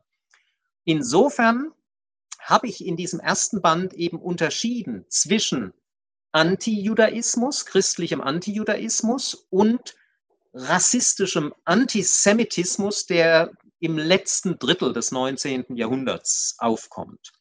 Dazwischen, glaube ich, kann man auch noch was Drittes feststellen. Ich habe das in, in meinem Buch Völkischen ähm, Antisemitismus genannt. Ähm, da wurde nämlich der Antisemitismus nicht mehr so stark mit der oder nicht mehr allein mit der Religion begründet, sondern auch mit dem Deutschtum. Also es wurde die Frage gestellt, ein Jude, auch wenn er sich taufen lässt, kann das überhaupt ein, ein guter Deutscher sein? Und solche Autoren wie Fries und Rüß haben gesagt, na schön, die müssen sieben Jahre Probezeit haben. Also die können sich taufen lassen. Dann gucken wir mal, was die in den nächsten sieben Jahren machen. Wenn sie sich da gut benehmen, okay, dann können wir sie auch als gute Deutsche äh, akzeptieren. Also das, das war so eine Art Übergangsphase. So, äh, also das ist erstmal der, der Hintergrund, dass das eigentlich klar ist, über was für eine Art von Antisemitismus, Antijudaismus reden wir da eigentlich. In dieser Schrift der Judenfrage, wie gesagt, sehe ich keinen Ansatzpunkt von äh, Antisemitismus. Im Briefwechsel von Marx, also in privaten Äußerungen, da findet man jede Menge ähm, antisemitische Stereotype, antisemitische ähm, Schimpfworte, Herabwürdigungen, ähm, zum Teil sogar auch äh, kombiniert mit rassistischen begriffen. Also Ferdinand Lassalle, den er jetzt nicht so gut leiden konnte, der wird in einem Brief als jüdischer Nigger bezeichnet. An Engels, okay, kann man sagen, das war irgendwie so ein bisschen als Scherz gemeint. Nur, okay, dann muss man aber auch zugeben, der Antisemitismus, für den sind Scherze ein ganz wichtiges Ausbreitungsmittel. Also, dass es als Scherz gemeint war, macht die Sache nicht unbedingt besser. Ja. Das heißt, da würde ich sagen, Marx ist von dem damals üblichen Alltagsantisemitismus, da ist er auch davon betroffen, also äh, den verwendet er, da ist er auch völlig unkritisch, wie viele andere das auch tun. Das ist also bei Arnold Ruge äh, zum Beispiel, der äh, ja auch in dem ersten Band eine wichtige Rolle spielt als Herausgeber der äh, Hallischen Jahrbücher und, und so ein Vorkämpfer eines, äh, äh, einer radikalen Kritik an Preußen. Der hat seine antisemitischen Ausfälle im Briefwechsel. Seinen einen Band seiner gesammelten Werke später widmet er Johann Jacobi, jüdischer Arzt und also eine der Ikonen ähm, der Preußenkritik und, und des frühen preußischen Liberalismus. Also das, das geht sozusagen zusammen. Im Alltag antisemitische Stereotype und gleichzeitig aber äh, Hochschätzung von, von äh, jüdischen Menschen, äh, die das oder jenes jetzt politisch gemacht haben. Also das ist nicht so eine Art durchgehender Antisemitismus. Aber von diesem Alltagsantisemitismus kann man Marx definitiv nicht freisprechen. Das findet sich bei ihm und da gab es auch nie eine, eine irgendwie kritische Reflexion darüber. Das hat sich auch im Alter, dass er da sagt, Mensch, ja, da muss ich doch mal überlegen. Nee, also zumindest mir ist da absolut nichts äh, derartiges bekannt. Inwiefern, also wenn man, wenn man das dann so hört, inwiefern gibt das dann dann einen dann auch Aufschluss über ich weiß nicht, vielleicht stelle ich die Frage anders. Also das Argument, dass Marx antisemitisch gewesen sei, wird ja oft auch gebraucht, um die, ähm, das gesamte Werk von Karl Marx zu diskreditieren und halt auch in einen, in einen dubiosen ähm, ja, Blick zu stellen quasi, weil man natürlich dann oft dann auch sagt, guck mal, der Antisemit äh, Karl Marx und dem vertraut ihr jetzt irgendwie mit der Kapitalismusanalyse. Das heißt, kann man, kann man das trennen? Kann man sagen, er war dann einfach, er hatte dann einfach diese ähm, alltäglichen antisemitischen Ausfälle auch, äh, beziehungsweise war da Teil seiner Gesellschaft, in der das halt auch ähm, ja, ubiquitär war, also überall irgendwie so war. Ähm, und kann, kann das dann aber dann trotzdem ausblenden, wenn man sich den Rest des Werkes anschaut, beziehungsweise wie, wie bringst du das ähm, in Einklang. Gibt es da überhaupt die Notwendigkeit, das in Einklang zu bringen? Oder kann man einfach sagen, Marx war ein Mann seiner Zeit und in dem Sinne fällt er natürlich auch zum Opfer ähm, der Stereotype und der Rassismen seiner Zeit? Naja, diese Marx war ein Mann seiner Zeit und fällt dem zum Opfer. Da ist die Gefahr sehr groß, das zu bagatellisieren. Ja, also ja, zu, genau. zu, sagen, ja, war halt, aber waren sie doch irgendwie alle und jetzt ja. lassen wir das doch mal äh, auf der Seite liegen. Das möchte ich nicht machen. Das ist in, in einigen Biografien und, und in einigen Abhandlungen über Marx ist es gemacht worden. Ich finde, dem muss man sich stellen. Das muss man also ganz klar sagen, dass es diese antisemitischen Äußerungen gibt, äh, dass es, dass der Marx völlig äh, unkritisch äh, ihnen gegenüber war. Also der sah da gar kein Problembewusstsein. Ähm, das darf man nicht verschweigen. Bei den Werken, den theoretischen Werken, äh, also für die Judenfrage habe ich es ja schon gesagt, fürs äh, Kapital oder andere, da würde ich sagen, gibt es keine, äh, keinen wirklichen Einfluss von irgendeinem antisemitischen Denken. Es gibt im Kapital ein, ein Beispiel, wo dieser Alltagsantisemitismus ähm, reinschlägt. Ähm, da hat er, das ist relativ am Anfang, ich glaube ähm, im dritten Kapitel, da geht es um Münze, also es geht um Geld, um Münze und da hat er so ein Beispiel, äh, wie jetzt eine alte, also was ist der Nennwert einer Münze und wie wird die jetzt vielleicht, weil es, weil diese spezielle Münzart selten ist, wird die zu einem höheren Preis verkauft. Das hat aber auch nichts mit dem Nennwert zu tun. Und da wird dann so ganz äh, selbstverständlich eingeführt, also wer, wer die Münze zu einem hohen Preis verkauft, wenn jetzt irgend so ein jüdischer Händler sie für äh, viel Geld verkauft, dann ändert das nichts an dem Nennwert. Also es ist so ganz selbstverständlich, wer da mhm. irgendwie so Geschäfte macht, naja, das ist so ein jüdischer Händler. Das ist nicht einfach nur mhm. ein Händler. Also das ist jetzt ein Beispiel, wo dieser Alltagsantisemitismus ähm, in das Werk reinspielt. Diese Beispiele sind allerdings extrem selten. Und ich würde sagen, sie haben nichts mit der wirklich substanziellen Argumentation, also GWG Strich, ähm, was ist Mehrwert und, und so weiter. Ähm, das hat nun absolut nichts mit, ähm, mit Antisemitismus zu tun. Diese hereinspielenden Beispiele sind einfach nur ein ein, ein Ausdruck davon, wie unkritisch Marx diesem Alltagsantisemitismus gegenüber war. Und das ist, das finde ich, das muss man hervorheben und, und muss das kritisieren. Er hätte durchaus kritischer sein können. Das ist, das kann man jetzt auch nicht einfach so erklären. Naja, in der Zeit war das so. Es gab andere Leute, die, die sind da kritischer mit umgegangen. Aber ich denke, also zumindest mir kommt es nicht darauf an, Marx jetzt in jeder Hinsicht in den Himmel zu heben. Und insofern ja. habe ich da auch keine Probleme, solche Seiten genauso zu betonen wie andere. Ja, okay, exzellent. Ähm, vielleicht eine letzte Frage zu dem Inhalt und dann kommen wir dann auch langsam zum Schluss. Ich will ja auch jetzt nicht so viel, äh, obwohl das äh, immer super spannend und interessant ist, aber nicht, nicht gleich zwei, drei Stunden deiner Zeit beanspruchen. Ähm, aber vielleicht eine letzte Frage zu, äh, Dissertation äh, von Karl Marx, das, womit dein Buch ja auch endet. Ähm, in seiner Dissertation vergleicht Marx die ähm, naturphilosophischen Theorien von zwei antiken griechischen Philosophen, Demokrit und Epikur. Äh, du hast ja anfangs gesagt, und das hast du auch in unserer letzten Folge, als wir über ähm, die Wissenschaft vom Wert gesprochen haben, immer wieder wiederholt, dass man Marx Wert als eine konkrete Intervention in die konkreten politischen Diskurse seiner Zeit zu verstehen hat. Und deswegen ist auch, eben auch so wichtig ist, diese Diskurse zu verstehen und verstehen, ähm, ja, was ist denn nun eigentlich mit Ricardo und was, was war damals mit Hegel und so weiter. Ähm, nun beschäftigt er sich da mit diesen antiken griechischen Philosophen in seiner Dissertation. War das jetzt reine philosophische Theorie oder war das dann tatsächlich auch, so wie du meintest, eigentlich nur zu verstehen als ähm, im Kontext einer konkreten Intervention. Gab es da auch einen politischen Hintergrund für in dieser Dissertation?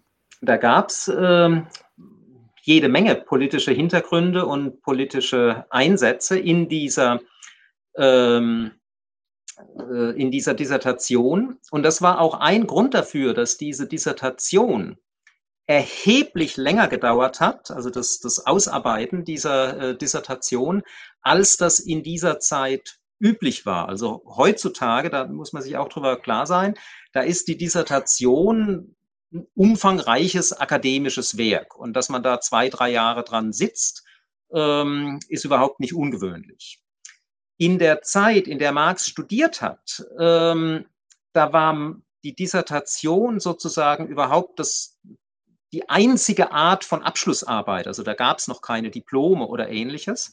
Und das üblicherweise machte man das in drei, vier Monaten. Also viele Dissertationen der damaligen Zeit, das wären heute äh, vielleicht ein bisschen ausführlichere Hausarbeiten. Bei Marx äh, sah das anders aus. Also die Qualität war schon so, wo ich denke, da kann er, die hätte auch heute noch als äh, Dissertation einreichen können. Er beschäftigt sich mit Demokrit und Epikur. Beides waren Vertreter der Atomtheorie, also dass die, äh, die Welt aus kleinsten Teilen besteht und nicht aus irgendeinem aus etwas Kontinuierlichem, also die, die Frage, die sich die alten Griechen da gestellt haben, lässt sich das immer weiter teilen oder ist das alles so, so ein kontinuierliches Material? Und beide haben etwas, was man so heute als Materialismus bezeichnen kann. Also die haben sich selber nicht so bezeichnet, aber sie werden heute so bezeichnet. Und bis zu Marx Zeiten hat man da keine großen Unterschiede zwischen denen gesehen. Marx macht da nun ein Quellenstudium und zeigt, da gibt es Unterschiede. Also äh, bei dem Epikur ist nämlich die Welt nicht vollständig determiniert. Da gibt es das Klinnerman, also die, die Abweichung der, der Bewegung der Atome von der geraden Linie. Das heißt, bereits im kleinsten gibt es so einen Moment des nicht kalkulierbaren, der Freiheit, was dann eben auch Freiheit im Großen äh, ermöglicht. Also ähm, wenn wir in einer vollständig determinierten Welt leben und wenn wir jetzt nicht an irgendwelche Götter und Geister glauben, dann ist ja die Frage, gibt es sowas wie einen freien Willen, wenn alles determiniert ist? Und da, das hat also der, der Epikur in Maßen schon auf dem Schirm gehabt und das hält Marx fest als wichtigen Unterschied zwischen Epikur und Demokrit neben anderen Unterschieden. Also das, diese Sachen allein, glaube ich, äh, würden auch heute noch, äh, kann, kann man sagen, ja, die, diese Dissertation ist wirklich eine, eine wissenschaftliche Arbeit und, und nicht so eine längere Hausarbeit. Politisch wird das Ganze in mehrfacher Hinsicht. Ähm, Epikur ist ein nacharistotelischer Philosoph. Und Aristoteles ähm, im Altertum hatte so einen ähnlichen Ruf wie Hegel in den 30er Jahren als ein Philosoph, der eigentlich die Philosophie zum Abschluss gebracht hat, der im Prinzip alle philosophisch überhaupt möglichen Fragen im Prinzip geklärt hat. Und die Frage war, wie ist nach so einem Abschluss Philosophie überhaupt noch möglich? Kann das gehen? Und da sah nun Marx eine gewissermaßen eine, eine Parallele, also die Zeit, in der er lebte, nach Hegel, die Zeit, äh, in, in der Epikur lebte und diese verschiedenen nacharistotelischen Schulen, also Stoizismus und, ähm, und Skeptizismus. Auch die Junghegelianer, also Marx war nicht der Einzige, der das so gesehen hat. Auch die Junghegelianer sahen da gewisse Parallelen. Insofern war das also nicht einfach eine entfernte philosophische Landschaft. Dann kommt noch als zweites dazu, im Anhang der, der dieser Dissertation geht ähm, Marx auf Plutarch ein. Äh, Plutarch, auch antiker Philosoph äh, und, und Geschichtsschreiber der, der Philosophie, war ein sehr konservativer Typ, der die Philosophie insbesondere von Epikur aus religiösen Gründen kritisierte. Und das ist eine unmittelbare Parallele zu den 1830er Jahren, wo eben auch die Hegelsche Philosophie kritisiert worden ist von konservativen Christen als unchristliche Philosophie. Und die Frage im Raum stand, ja, was ist denn überhaupt die ähm, Beziehung von Philosophie und Religion? Ludwig Feuerbach hat in einem schönen Aufsatz 1839 schon erklärt, eine christliche Philosophie ist genauso ein Unsinn wie eine christliche Mineralogie. Also sozusagen Religion ist was ganz anderes als Wissenschaft und insofern eine christliche Wissenschaft von dem oder jenem ist, ist äh, unsinnig. Das ist eben auch noch so ein Thema, die da reinspielte. Und Marx war in der Zeit also nicht nur Atheist, sondern auch sehr, ähm, ja, ich würde schon sagen, religionsfeindlich eingestellt. Im Vorwort seiner äh, Dissertation ich vermute, das Vorwort hat er nicht eingereicht. Äh, da hätte er Probleme gekriegt. Das war nur, er wollte sie ja veröffentlichen, für die Veröffentlichung geschrieben. Da lobt er Prometheus, also es, es gibt von Aeschylus, einem griechischen Dichter, gibt es so ein Drama, Prometheus. Prometheus ist ja der Typ, der den Göttern angeblich das Feuer gestohlen hat und es den Menschen gebracht und deswegen wird Prometheus äh, von den Göttern an den Felsen ähm, geschmiedet, wo ein Adler immer wieder seine Leber frisst, die wächst nach und er frisst sie wieder erneut, sodass also der Prometheus äh, für diese Sünde, den Menschen das Feuer zu bringen, äh, in alle Ewigkeit mit Schmerzen gestraft ist. Und da wird dann von Marx in einem Vorwort zitiert aus dem ähm, Prometheus-Drama von Aeschylus, ganz hass ich all und jeden Gott. Und der Marx kommentiert, das ist das Glaubensbekenntnis jeder Philosophie. Also nicht nur, dass die Philosophie neutral ist, zu sagen, hier mit Religion, ihr dürft keine Ansprüche an ein haben, es muss eine christliche Philosophie geben, sondern im Gegenteil, Religion ist Aberglaube und die Philosophie muss gegen die Religion kämpfen. Und das wird bereits äh, in seiner Behandlung von Epikur deutlich. Epikur wird als Aufklärer ähm, präsentiert, als Philosoph der Freiheit. Also insofern gibt es da ganz viele Bezüge zu, zu den politischen Auseinandersetzungen, in denen Marx auch stand.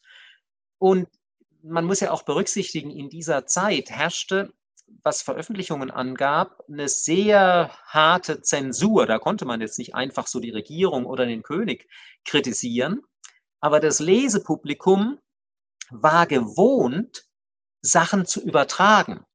Also wenn jetzt Epikur als der Aufklärer, der Vertreter der Freiheit äh, gefeiert wird, der die Religion kritisiert, dann war schon klar, was der Autor damit auch über die Gegenwart sagen will. Weil sozusagen sehr häufig konnte man Kritik eben nur in solchen Formen ähm, verpacken und, und bringen. Also insofern, das war jetzt nicht nur die, die merkwürdige Idee von Marx, dass da was Politisches dahinter steckte. Wenn er diese Dissertation veröffentlicht hätte, das hat er nicht, dann glaube ich, wäre der politische Gehalt für die Leute, die sie gelesen haben, auch sehr deutlich äh, erkennbar gewesen. Ja. Ja, und auch diese, diese Affinität, immer wieder den Bezug herzustellen zu eben diesen antikisch, antiken griechischen Philosophen, das hat man ja auch sofort in den ersten ein, zwei Kapiteln des, Kapit des Kapitalband 1 ähm, wo er halt auch genau seine Argumente mit dieser Art von ja, Parallelen quasi ähm, äh, versucht äh, nochmal darzustellen. Insofern. Es, da, da, kommt dazu, also er hat nicht nur Hegel hochgeschätzt, er hat auch Aristoteles äh, hochgeschätzt. Ja. Ähm, das, das kommt auch in seiner Dissertation zum Ausdruck. Es gibt auch die, die begründete Vermutung, ähm, dass seine erste, sein erstes Dissertationsprojekt eigentlich Aristoteles als Hauptthema haben sollte und dann erst später ist er umgeschwenkt auf Epikur und diese, dieses Fable für Aristoteles, äh, das hat er auch sein Leben lang beibehalten. Ja, ähm, Michael, hast du noch zehn Minuten? Ich habe noch zwei abschließende, zwei abschließende Fragen, aber es gibt eine im Chat, die finde ich trotzdem noch spannend und da könnten wir vielleicht auch noch ein paar Worte zu sagen, nämlich äh, ein, ja, eine Frage zu Jenny. Ähm, äh, kritische Seiten sagen, also der Andy schon sagt, dass kritische Seiten sagen ähm, über Marx, dass sein Umgang mit seiner Frau vor allem so zum Ende hin nicht besonders rücksichtsvoll äh, gewesen wäre, zumindest aus heutiger Sicht, in Klammern steht hier. Ähm, er hätte auch die Haushälterin, ähm, äh, war sexuell zugeneigt oder hätte sie geschwängert. Wie, ähm, vielleicht muss man nicht direkt auf dieses, auf dieses, ähm, ähm, ja, auf dieses Vorurteil oder Urteil eingehen, sondern erstmal kurz darüber reden, wie stand Jenny eigentlich ähm, zu Karl Marx und wie stand Karl Marx zu Jenny und was hat es dann mit diesen Vorwürfen äh, an sich quasi? Also erstmal, ähm, die Beziehung zwischen den beiden war sehr innig, sehr intensiv von beiden Seiten aus.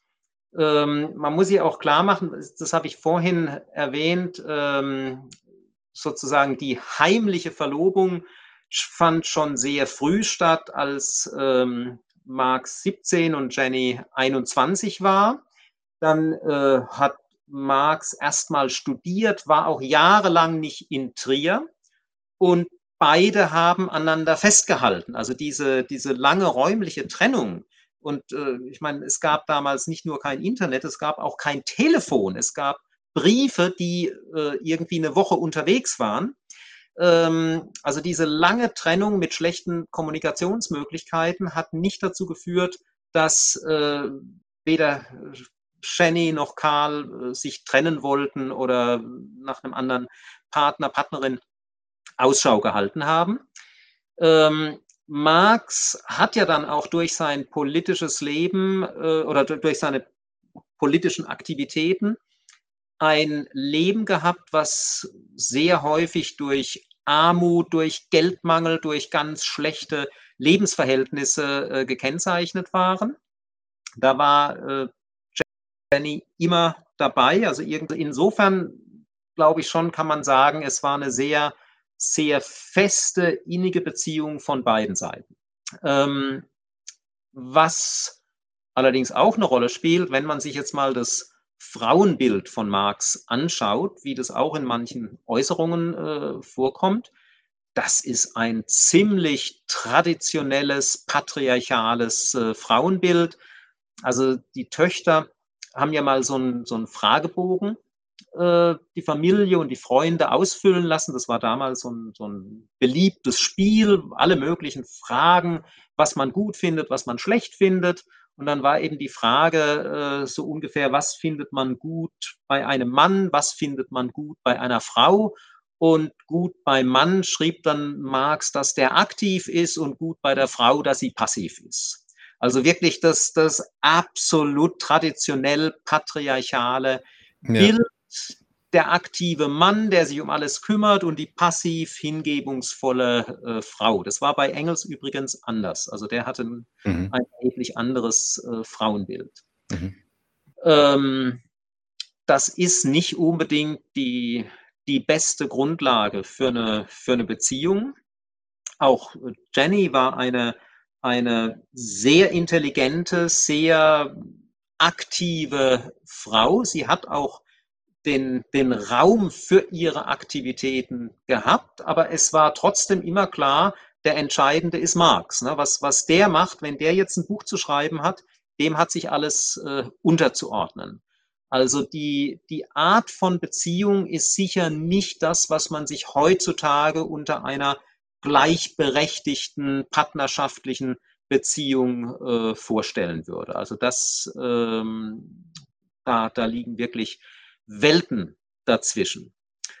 Ähm, es gab auch eine Zeit, zeitweise heftige Auseinandersetzungen, die allerdings, so, soweit man das äh, rekonstruieren kann, sehr stark mit dem äußeren Stress zu tun hatten, also diese, diese schlechte materielle äh, Lebensverhältnisse. Mhm. Dann hatte Jenny ja mehrere Schwangerschaften. Sie hat ja nicht nur diese drei Töchter gehabt, die, die auch das Erwachsenenalter erreicht haben. Sie hat ja äh, vier andere Kinder noch gehabt, die in unterschiedlichem Alter gestorben sind. Mhm. Und ich meine, die, die Schwangerschaften waren anstrengend, die vielen Kinder äh, großzuziehen war anstrengend. Und dann auch der, der Verlust äh, dieser Kinder, das waren auch äh, stresserzeugende Faktoren. Und das hat natürlich auch sich auf das, äh, das Familienleben ausgewirkt. Aber das können wir nur mit, ähm, mit großen Lücken rekonstruieren. Als nämlich äh, Marx gestorben war, haben die zwei noch lebenden Töchter, also die älteste Tochter ist ja noch vor Marx gestorben. Seine zwei anderen Töchter haben, als er gestorben war, den Briefwechsel sortiert und haben gesagt, okay, das, was jetzt wirklich rein privat ist, das fliegt raus, weil ihnen war schon klar, also bei Marx, bei, bei so jemandem, irgendwann kommt der Briefwechsel an die Öffentlichkeit und, und wird veröffentlicht. Und da haben die dann halt eine ganze Reihe von Briefen aussortiert und sehr wahrscheinlich auch verbrannt, um sicherzustellen, also über bestimmte Sachen äh, wird nicht geredet. Insofern ist unsere, unsere Information eben unvollständig, aber trotz unvollständiger Information ähm, so die ganz mustergültige Beziehung, insbesondere nach heutigen Kriterien, mit Sicherheit nicht. Und mit diesem ähm, Gerücht, was hat es damit auf sich, dass er anscheinend mit seiner ähm, Haushälterin dann auch irgendwas hatte und eventuell da sogar ein Kind gezeugt hat und so? Ist das, ist das? Ähm, ja, das ist, ich, ich würde sagen, inzwischen, es ist ein bisschen mehr als ein Gerücht. Ja. ja. Also diese Haushälterin ähm, hat auch einen Namen, Helene Demuth. Ähm, die war schon ganz lange bei der Familie. Die ist, so war das damals üblich mit Dienstboten, die ist wahrscheinlich als acht- oder neunjähriges Mädchen in den Haushalt der Familie Westfalen gekommen. Mhm. Äh, ist also zusammen mit äh, Jenny aufgewachsen.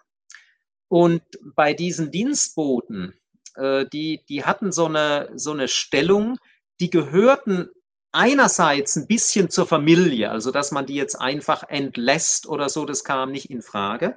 Aber es war ganz klar, sie sind nicht gleichberechtigt da, sie sind was anderes. Und als jetzt eben äh, Jenny ihren Karl geheiratet hat, als sie ihr erstes Kind bekommen hat und äh, da auch erstmal ein bisschen überfordert war im Exil mit diesem Haushalt, da hat ihre Mutter, also Jennys Mutter, beschlossen, Lenchen, also Helene Demuth, soll in den Haushalt von Marx gehen und soll sich da um alles kümmern. Und das war in der Tat ähm, eine sehr weise Entscheidung. Weder Jenny noch Karl konnten mit Geld wirklich umgehen. Also Marx hatte zwar viele Theorien über Geld, aber mit Haushaltsgeld äh, umzugehen, äh, zu überlegen, oh, ich habe da noch Schulden und muss was mhm. bezahlen, also müsste eigentlich Geld da sein. Das war seine Sache nicht. Äh, diese Helene Demo, die hat im Grunde genommen den Haushalt gemanagt. Die hat okay. das Geld verwaltet. Die hat dafür gesorgt, dass was auf dem Tisch war. Die hat auch zu einem großen Teil die äh, Kinder erzogen. Also für die war die eine, eine zweite Mutter, also die, die Kinder von, von Marx. Und diese äh, Helene Demuth wurde schwanger. Sie hatte keinen Freund, keine Beziehung. Also insofern war das ein bisschen merkwürdig. Ähm, und sie hat auch nicht gesagt, wer ähm, der Vater ist dieses Kindes. Das Kind wurde weggegeben. Das war damals auch so üblich, also zu einer Pflegefamilie, die sich darum kümmerte. Und Helene Demuth war weiterhin in dem Haushalt Marx und hat sich um die Marxischen Kinder gekümmert. Dann gibt es natürlich immer so Gerüchte, ja, wer ist denn jetzt der Vater? Wenn so eine Dienstbotin ohne Beziehung schwanger wird, dann ist irgendwie so der erste Verdacht immer der Hausherr, weil die haben sich auch in der Tat häufig äh, das zunutze gemacht. Jetzt gab es viele ähm, Besucher, also es hätte auch noch andere Möglichkeiten gegeben. Friedrich Engels war dafür bekannt, dass er doch auch so einen recht sexuell lockeren Lebenswandel hatte. Ähm, es gab dann eben auch Gerüchte, dass er der Vater sei und er ist diesen Gerüchten nicht wirklich äh, entschieden entgegengetreten.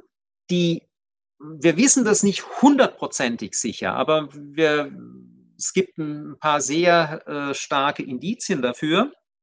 Äh, die wahrscheinlichste Variante ist, dass Engels diesen Gerüchten nicht entgegengetreten ist, um Marx zu schützen.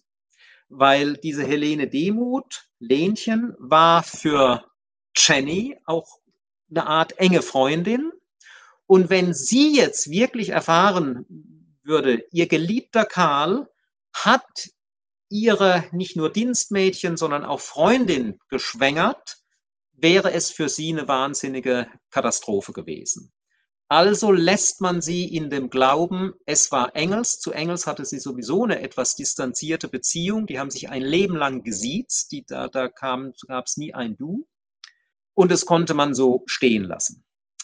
Nun, wie gesagt, der, ähm, der Fall ist nicht hundertprozentig zu klären. Allerdings gibt es ähm, sehr starke Indizien.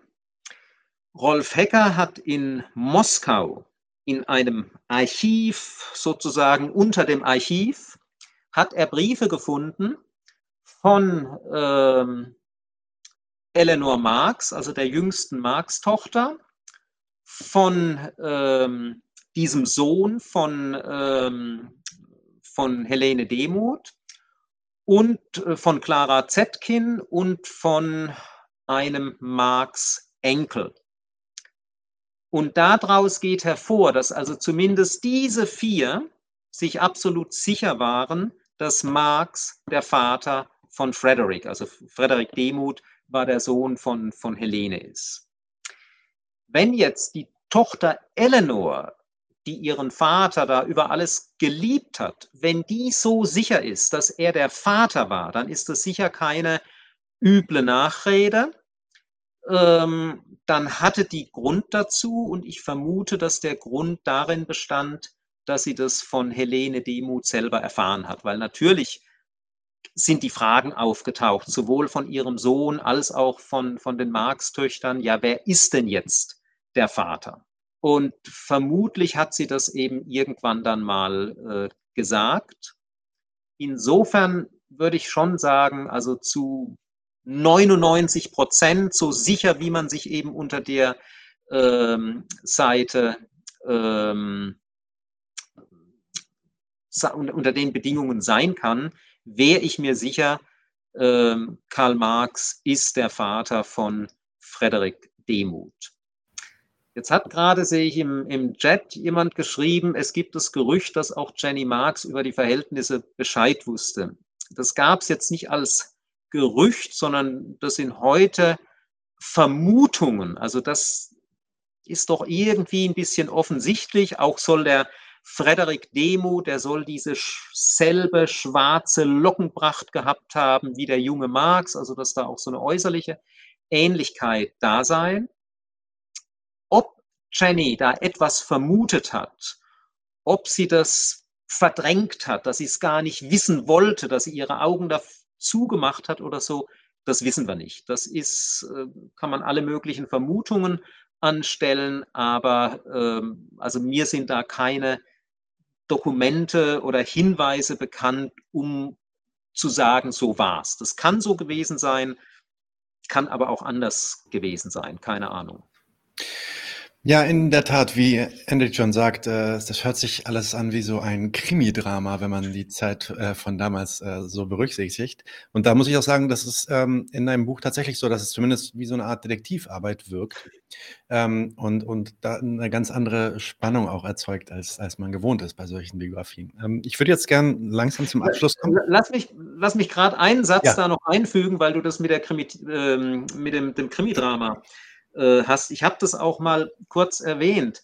Ähm, viele Biografien, also nicht nur von Marx und nicht nur heutige, sondern auch im 19. Jahrhundert, sind geschrieben wie so ein Entwicklungsroman. Ja. Ein allwissender Erzähler eben erzählt, wie sich diese Person entwickelt hat.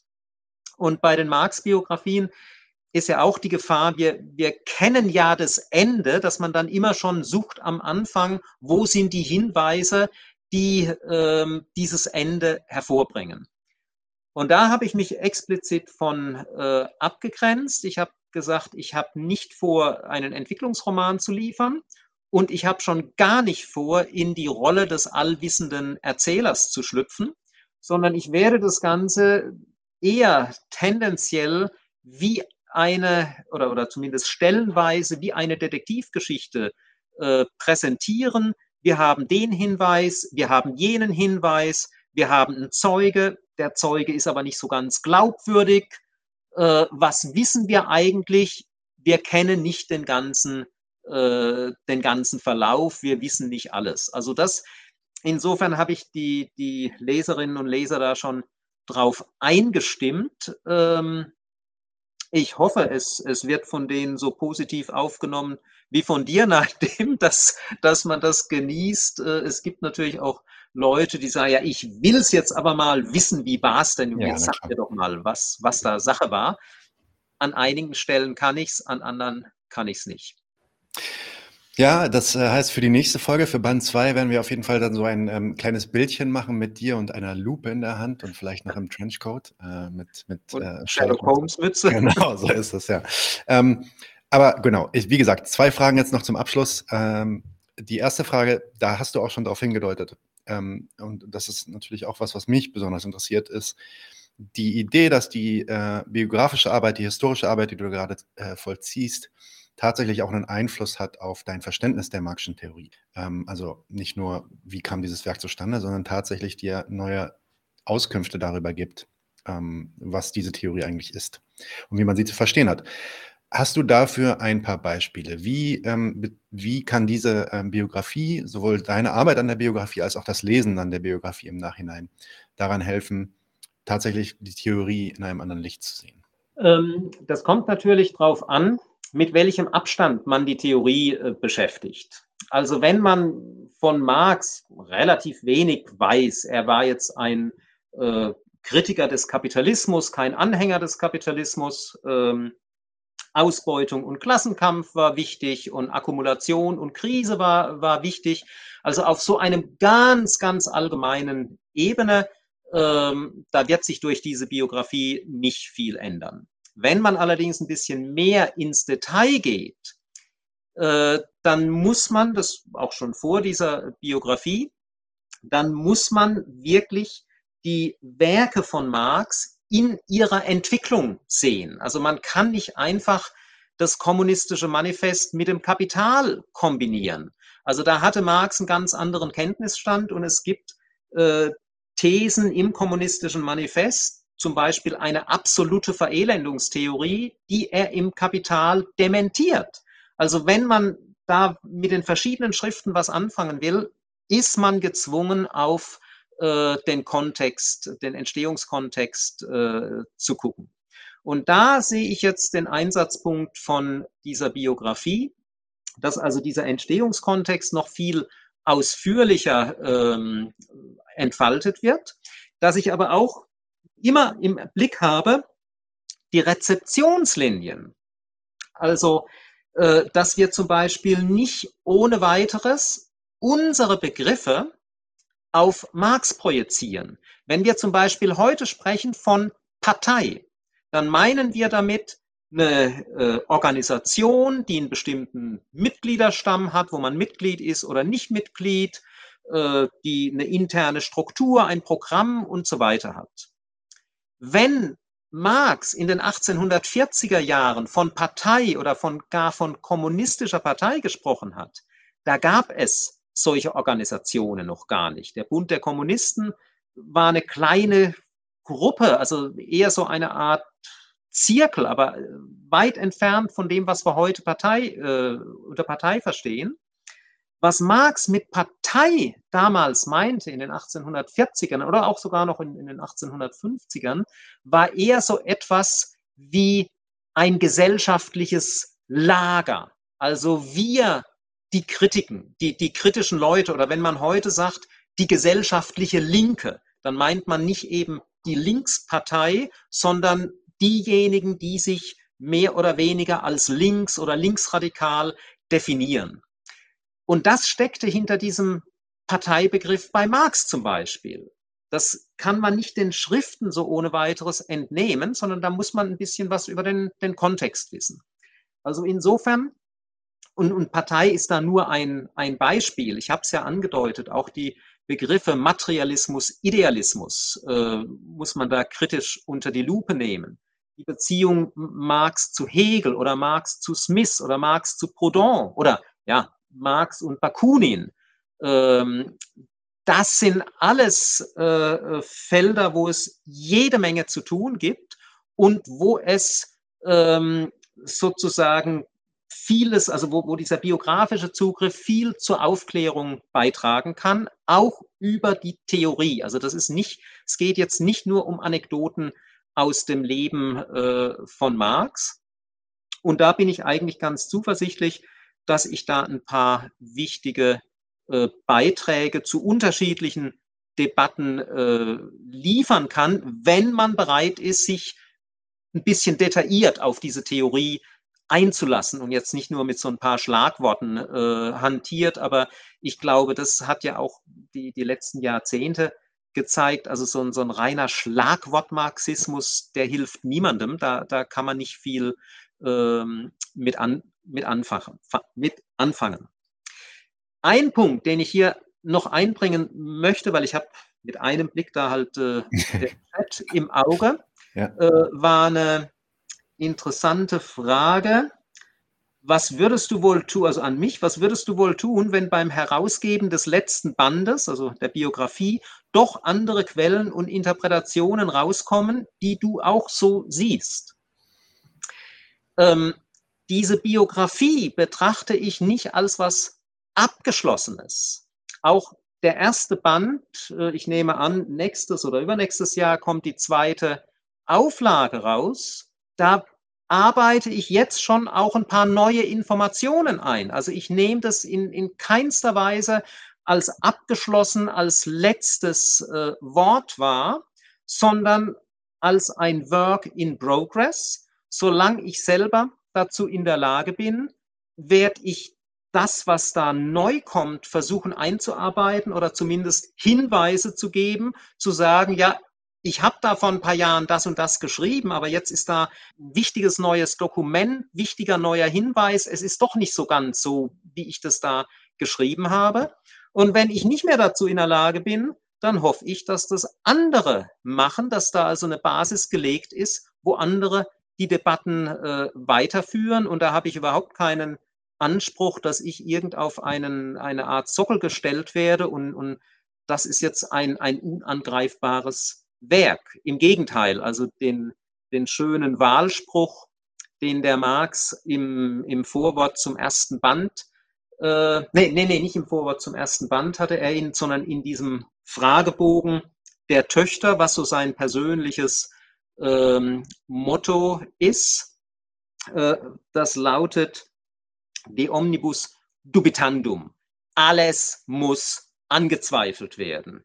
Da nahm der Marx sein eigenes Werk nicht äh, von aus und ich würde natürlich auch niemals meine Biografie davon ausnehmen. Das ist ein Beitrag zur Debatte und wenn es dann interessante Kritiken gibt und, und substanzielle Einwände, äh, bin ich der Letzte, äh, der das äh, negieren würde. Im Gegenteil, ich freue mich über sowas. Dann lass uns doch mit einem Ausblick äh, enden. Du hast ja schon gesagt, in, im nächsten Jahr oder im, im übernächsten Jahr ähm, Band 2. Wir haben hier, glaube ich, einer der ersten Kommentare war von Heinrich Heinre, Heinrich Heine, nee, Harry Heine, sorry, Harry Heine, der wartet schon seit zwei Jahren auf den zweiten Band. Also jetzt wissen wir ungefähr, wann der kommt. Ähm, worum geht es denn dann im zweiten Band? Ähm, und in welchen, welchen Abschnitt von Marxes Leben schaust du dir im zweiten Band an? Und was ist, worauf kann man sich da freuen? Also dieser erste Band endet ja im April 41, als Marx seine Dissertation abgibt, sein Zeugnis bekommt. Der zweite Band schließt da unmittelbar an. Marx reist äh, nach Trier und nach Bonn, hatte also zuerst die, den Plan, sich in Bonn zu habilitieren, zusammen mit Bruno Bauer Professor zu werden. Das hat sich ziemlich schnell zerschlagen, weil dann ja auch Bruno Bauer entlassen worden ist. Das gab einen ziemlichen politischen Konflikt. Und Marx geht eher in so eine journalistische Laufbahn, ähm, wird also zunächst Autor, später dann auch Redakteur und Chef der Rheinischen Zeitung, also einer ganz wichtigen oppositionellen Zeitung, die dann auch bald verboten wird. Also er ist da mitten in den Kämpfen drin und macht da auch eine wahnsinnige intellektuelle Entwicklung durch. Also die Kritik an Hegel äh, tritt da auf in, in eine neue Stufe. Er verfasst dieses Manuskript zur Kritik der Hegelschen Rechtsphilosophie, wo die meisten wahrscheinlich nur die Einleitung davon kennen, weil die hat er veröffentlicht. Das Manuskript selber ähm, ist in einem Zustand, was eben noch etwas fern der Veröffentlichung war. Es wird also um die, die philosophischen Auseinandersetzungen gehen, die Marx da hat. Auch diese Periode, die so häufig genannt wird, Übergang zum Materialismus. Da wird also, werde ich die Frage stellen, ja, was hieß in dieser Zeit eigentlich Materialismus? Da hatte Materialismus nämlich eine andere Bedeutung als am Ende des 19. oder im 20. Äh, Jahrhunderts. Äh, es wird dann auch gehen um die Pariser Manuskripte, also überhaupt, dass Marx in Paris ist. Das ist wieder ein ganz neuer Erfahrungshintergrund äh, für ihn. Ähm, äh, seine Bekanntschaft mit den französischen Sozialisten, wobei besonders Proudhon eine wichtige Rolle spielt, dann die Anfänge seiner Auseinandersetzung mit der Ökonomie, seine Entfremdungstheorie, die da äh, entsteht, und dann in der Heiligen Familie die erste Abrechnung mit Bruno Bauer und seinen früheren ähm, Kampfgenossen sozusagen. Und äh, dann endet der Band mit äh, dem Januar 1845, äh, als Marx aus Paris ausgewiesen wird und nach Brüssel übersiedeln muss. Das klingt jetzt erstmal, wenn ich das so erzähle, naja, der, dieser zweite Band fängt 1841 an und äh, hört dann im Januar 1845 auf, dann hört sich das nach nicht sehr viel an. Inhaltlich ist es aber äh, eine Menge. Ähm, die, die Zeit ist unheimlich dicht, also sowohl was sich da politisch, theoretisch tut, als auch ähm, wie Marx das alles aufnimmt, wie er das verarbeitet. Es spielen auch eine Reihe von anderen Personen eine Rolle. Also es wird ein ganz großes Kapitel über den jungen Engels geben, bevor er Marx kennenlernt. Und dann wird es sozusagen immer mitverfolgt. Also Engels wird jemand sein, der da immer anwesend ist. Es werden auch eine Reihe von anderen äh, Leuten ähm, sehr, sehr ausführlich behandelt, wie zum Beispiel Moses Hess. Äh, noch zu Zeiten der deutschen Ideologie wurde von den Zeitgenossen nicht einfach Marx und Engels gesehen, sondern da sprach man von einem Triumphirat Marx, Engels und Hess, das sind die drei Unzertrennlichen, die, die alles zusammen machen. Das ist heute weitgehend vergessen und, und viele Leute, die sich mit Marx und Engels beschäftigen, haben vielleicht den Namen Hess mal gehört, können aber nicht viel mit anfangen. Ja, ja auf jeden und Fall. Das, das wird eben auch ein Thema sein. Wer war dieser Moses Hess? Warum war der so wichtig und äh, worin bestand die Zusammenarbeit? Im dritten Band wird es dann um die, die Trennung gehen. Also warum hat sich das aufgelöst? Dieser dritte Band wird dann hoffentlich äh, nicht nur die nächsten vier Jahre behandeln. Also ich habe jetzt nicht vor, so im Vierjahresschritt äh, das Marxische Leben da abzuklopfen, sondern der wird hoffentlich äh, bis 1857 gehen, von 45 bis 57. Also äh, Marx geht ins Exil nach London, beginnt nochmal dort total neu mit den ökonomischen Studien und ab 1857 ähm, beschäftigt er sich dann zunehmend mit seinem äh, ökonomischen Hauptwerk, dem Kapital, ist allerdings nicht das einzige. Es gibt immer noch jede Menge anderer wichtiger Dinge. Und äh, der Band, also der letzte Band, der wird auch nicht mit dem Tod von Marx aufhören, 1883.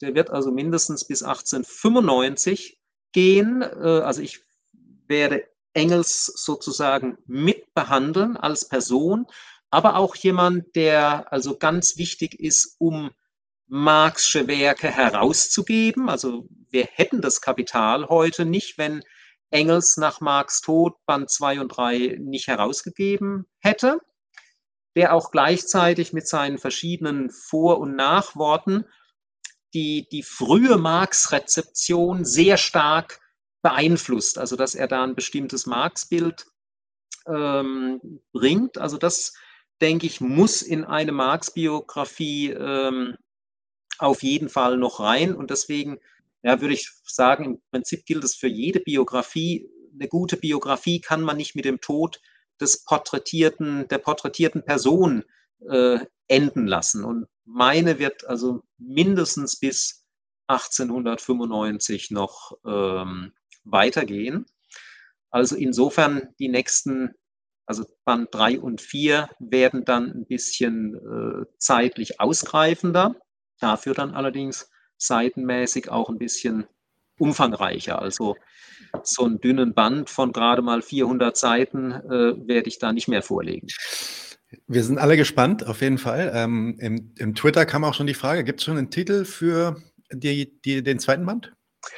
Naja, das war vorhin ein bisschen äh, missverständlich. Also der Titel, den du vorgelesen hast, Marx und die Geburt der modernen Gesellschaft, ist der Titel für das Gesamtwerk. Der, der ist nicht ja. einfach nur der Titel für den, den ersten Band, sondern da, also mit diesem Titel kommt es mir drauf an, Marx lebt in einer Zeit, wo die Grundlagen gelegt werden in einem wahnsinnigen sozialen, ökonomischen, politischen Veränderungsprozess für die moderne Gesellschaft, in der wir heute noch leben. Marx ist da Zeuge davon, Marx ist involviert und Marx analysiert diesen Prozess. Und deswegen also Karl Marx und die Geburt der modernen Gesellschaft für das Gesamtprojekt. Dem ersten Band und auch den, den folgenden Bänden, die kriegen keine einzelnen Titel, sondern da schreibe ich einfach nur die Jahreszahlen hin, von wann bis wann diese Bände gehen. Das habe ich auch erklärt in dem Vorwort, dass die Bände selber, damit beanspruche ich nicht, dass die wirklich so eine Art geschlossene Einheit sind. Meine Einheiten sind die Kapitel, die deswegen auch sehr umfangreich sind. Die haben in der Regel so 100 Seiten oder auch ein bisschen mehr. Die Bände, die sind dann eher so pragmatisch, äh, dass ich sage, okay, jetzt kann ich das und das herausbringen, aber nicht das ist jetzt plötzlich die, die Lebenseinheit oder die Werkeinheit, um die es da geht. Also da gibt es die vielen kleinen Einheiten in meinen doch relativ langen Kapiteln. Michael, ich habe dich jetzt zwei Stunden lang ähm, hier gehabt. Äh, es war wie immer eine wirkliche, ein wirklicher Genuss und eine Freude. Ich glaube, das zeigt sich auch im Chat. Ähm, die meisten Leute sind äh, sehr, sehr begeistert von dem, was sie so hören. Ich hoffe, ihr ähm, lernt daraus und holt euch dieses Buch hier nochmal. Ähm, Karl Marx und die Geburt der modernen Gesellschaft. Ähm, Band 1, 1818 bis 1841 von Michael Heinrich im Schmetterling Verlag. Ähm, Drei weitere werden noch kommen. Das heißt, wir haben auf jeden Fall noch mindestens drei weitere Folgen mit Michael Heinrich geplant. ähm, aber vielleicht sogar noch eine äh, etwas früher. Wir hatten ja auch schon darüber gesprochen, dass wir vielleicht Ende des Jahres oder im Herbst nochmal gucken, ob wir nochmal zu anderen Themen sprechen. Wir würden uns auf jeden Fall sehr freuen, wenn du äh, nochmal kommst, Michael. Ja, von mir aus gerne. Vielen, vielen Dank, dass du da warst. Ähm, vielen Dank auch an alle im Chat. Ich hoffe, es hat euch Spaß gemacht und äh, wir sehen euch wir sehen uns bald wieder. Auf Wiedersehen, Michael. Auf Wiedersehen, Leute im Chat. Auf Wiedersehen. Bye. Leute, wir brauchen eure Hilfe. Wenn euch dieses Video gefallen hat, klickt auf Like, abonniert den Kanal und vergesst nicht das Glöckchen zu drücken, damit ihr benachrichtigt werdet, wenn wir neuen Content droppen. Außerdem solltet ihr uns überall folgen, wo wir verfügbar sind. Das ist Facebook, Instagram, Twitter und Twitch. Und wenn wir irgendwelche Ankündigungen machen oder Posts, dann shared, was das Zeug hält. Gebt uns all eure Liebe. Wir haben mittlerweile ziemlich signifikante Kosten. Wenn ihr es euch irgendwie leisten könnt, unterstützt uns doch auf Patreon. Dann kommt ihr auch in den Genuss verschiedener Vorteile, wie zum Beispiel Zugang zu unserer Discord-Community oder Zugang zu den ultrageheimen Patreon-Episoden, die wir dort posten. Außerdem könnt ihr uns natürlich auch über PayPal Spenden zukommen lassen. Außerdem haben wir mittlerweile einen eigenen Online-Shop. Das heißt, wenn ihr euch immer noch fragt, was ihr euren Lieben zu Weihnachten, Ostern oder sonst wie schenken könnt, geht dorthin und kauft duftes Merch. Alle Links dazu hier in der Beschreibung oder auch auf unserer Webseite 99 zu 1.de. Vielen Dank fürs Dabeisein, danke für die Unterstützung und wir sehen uns in diesem Theater.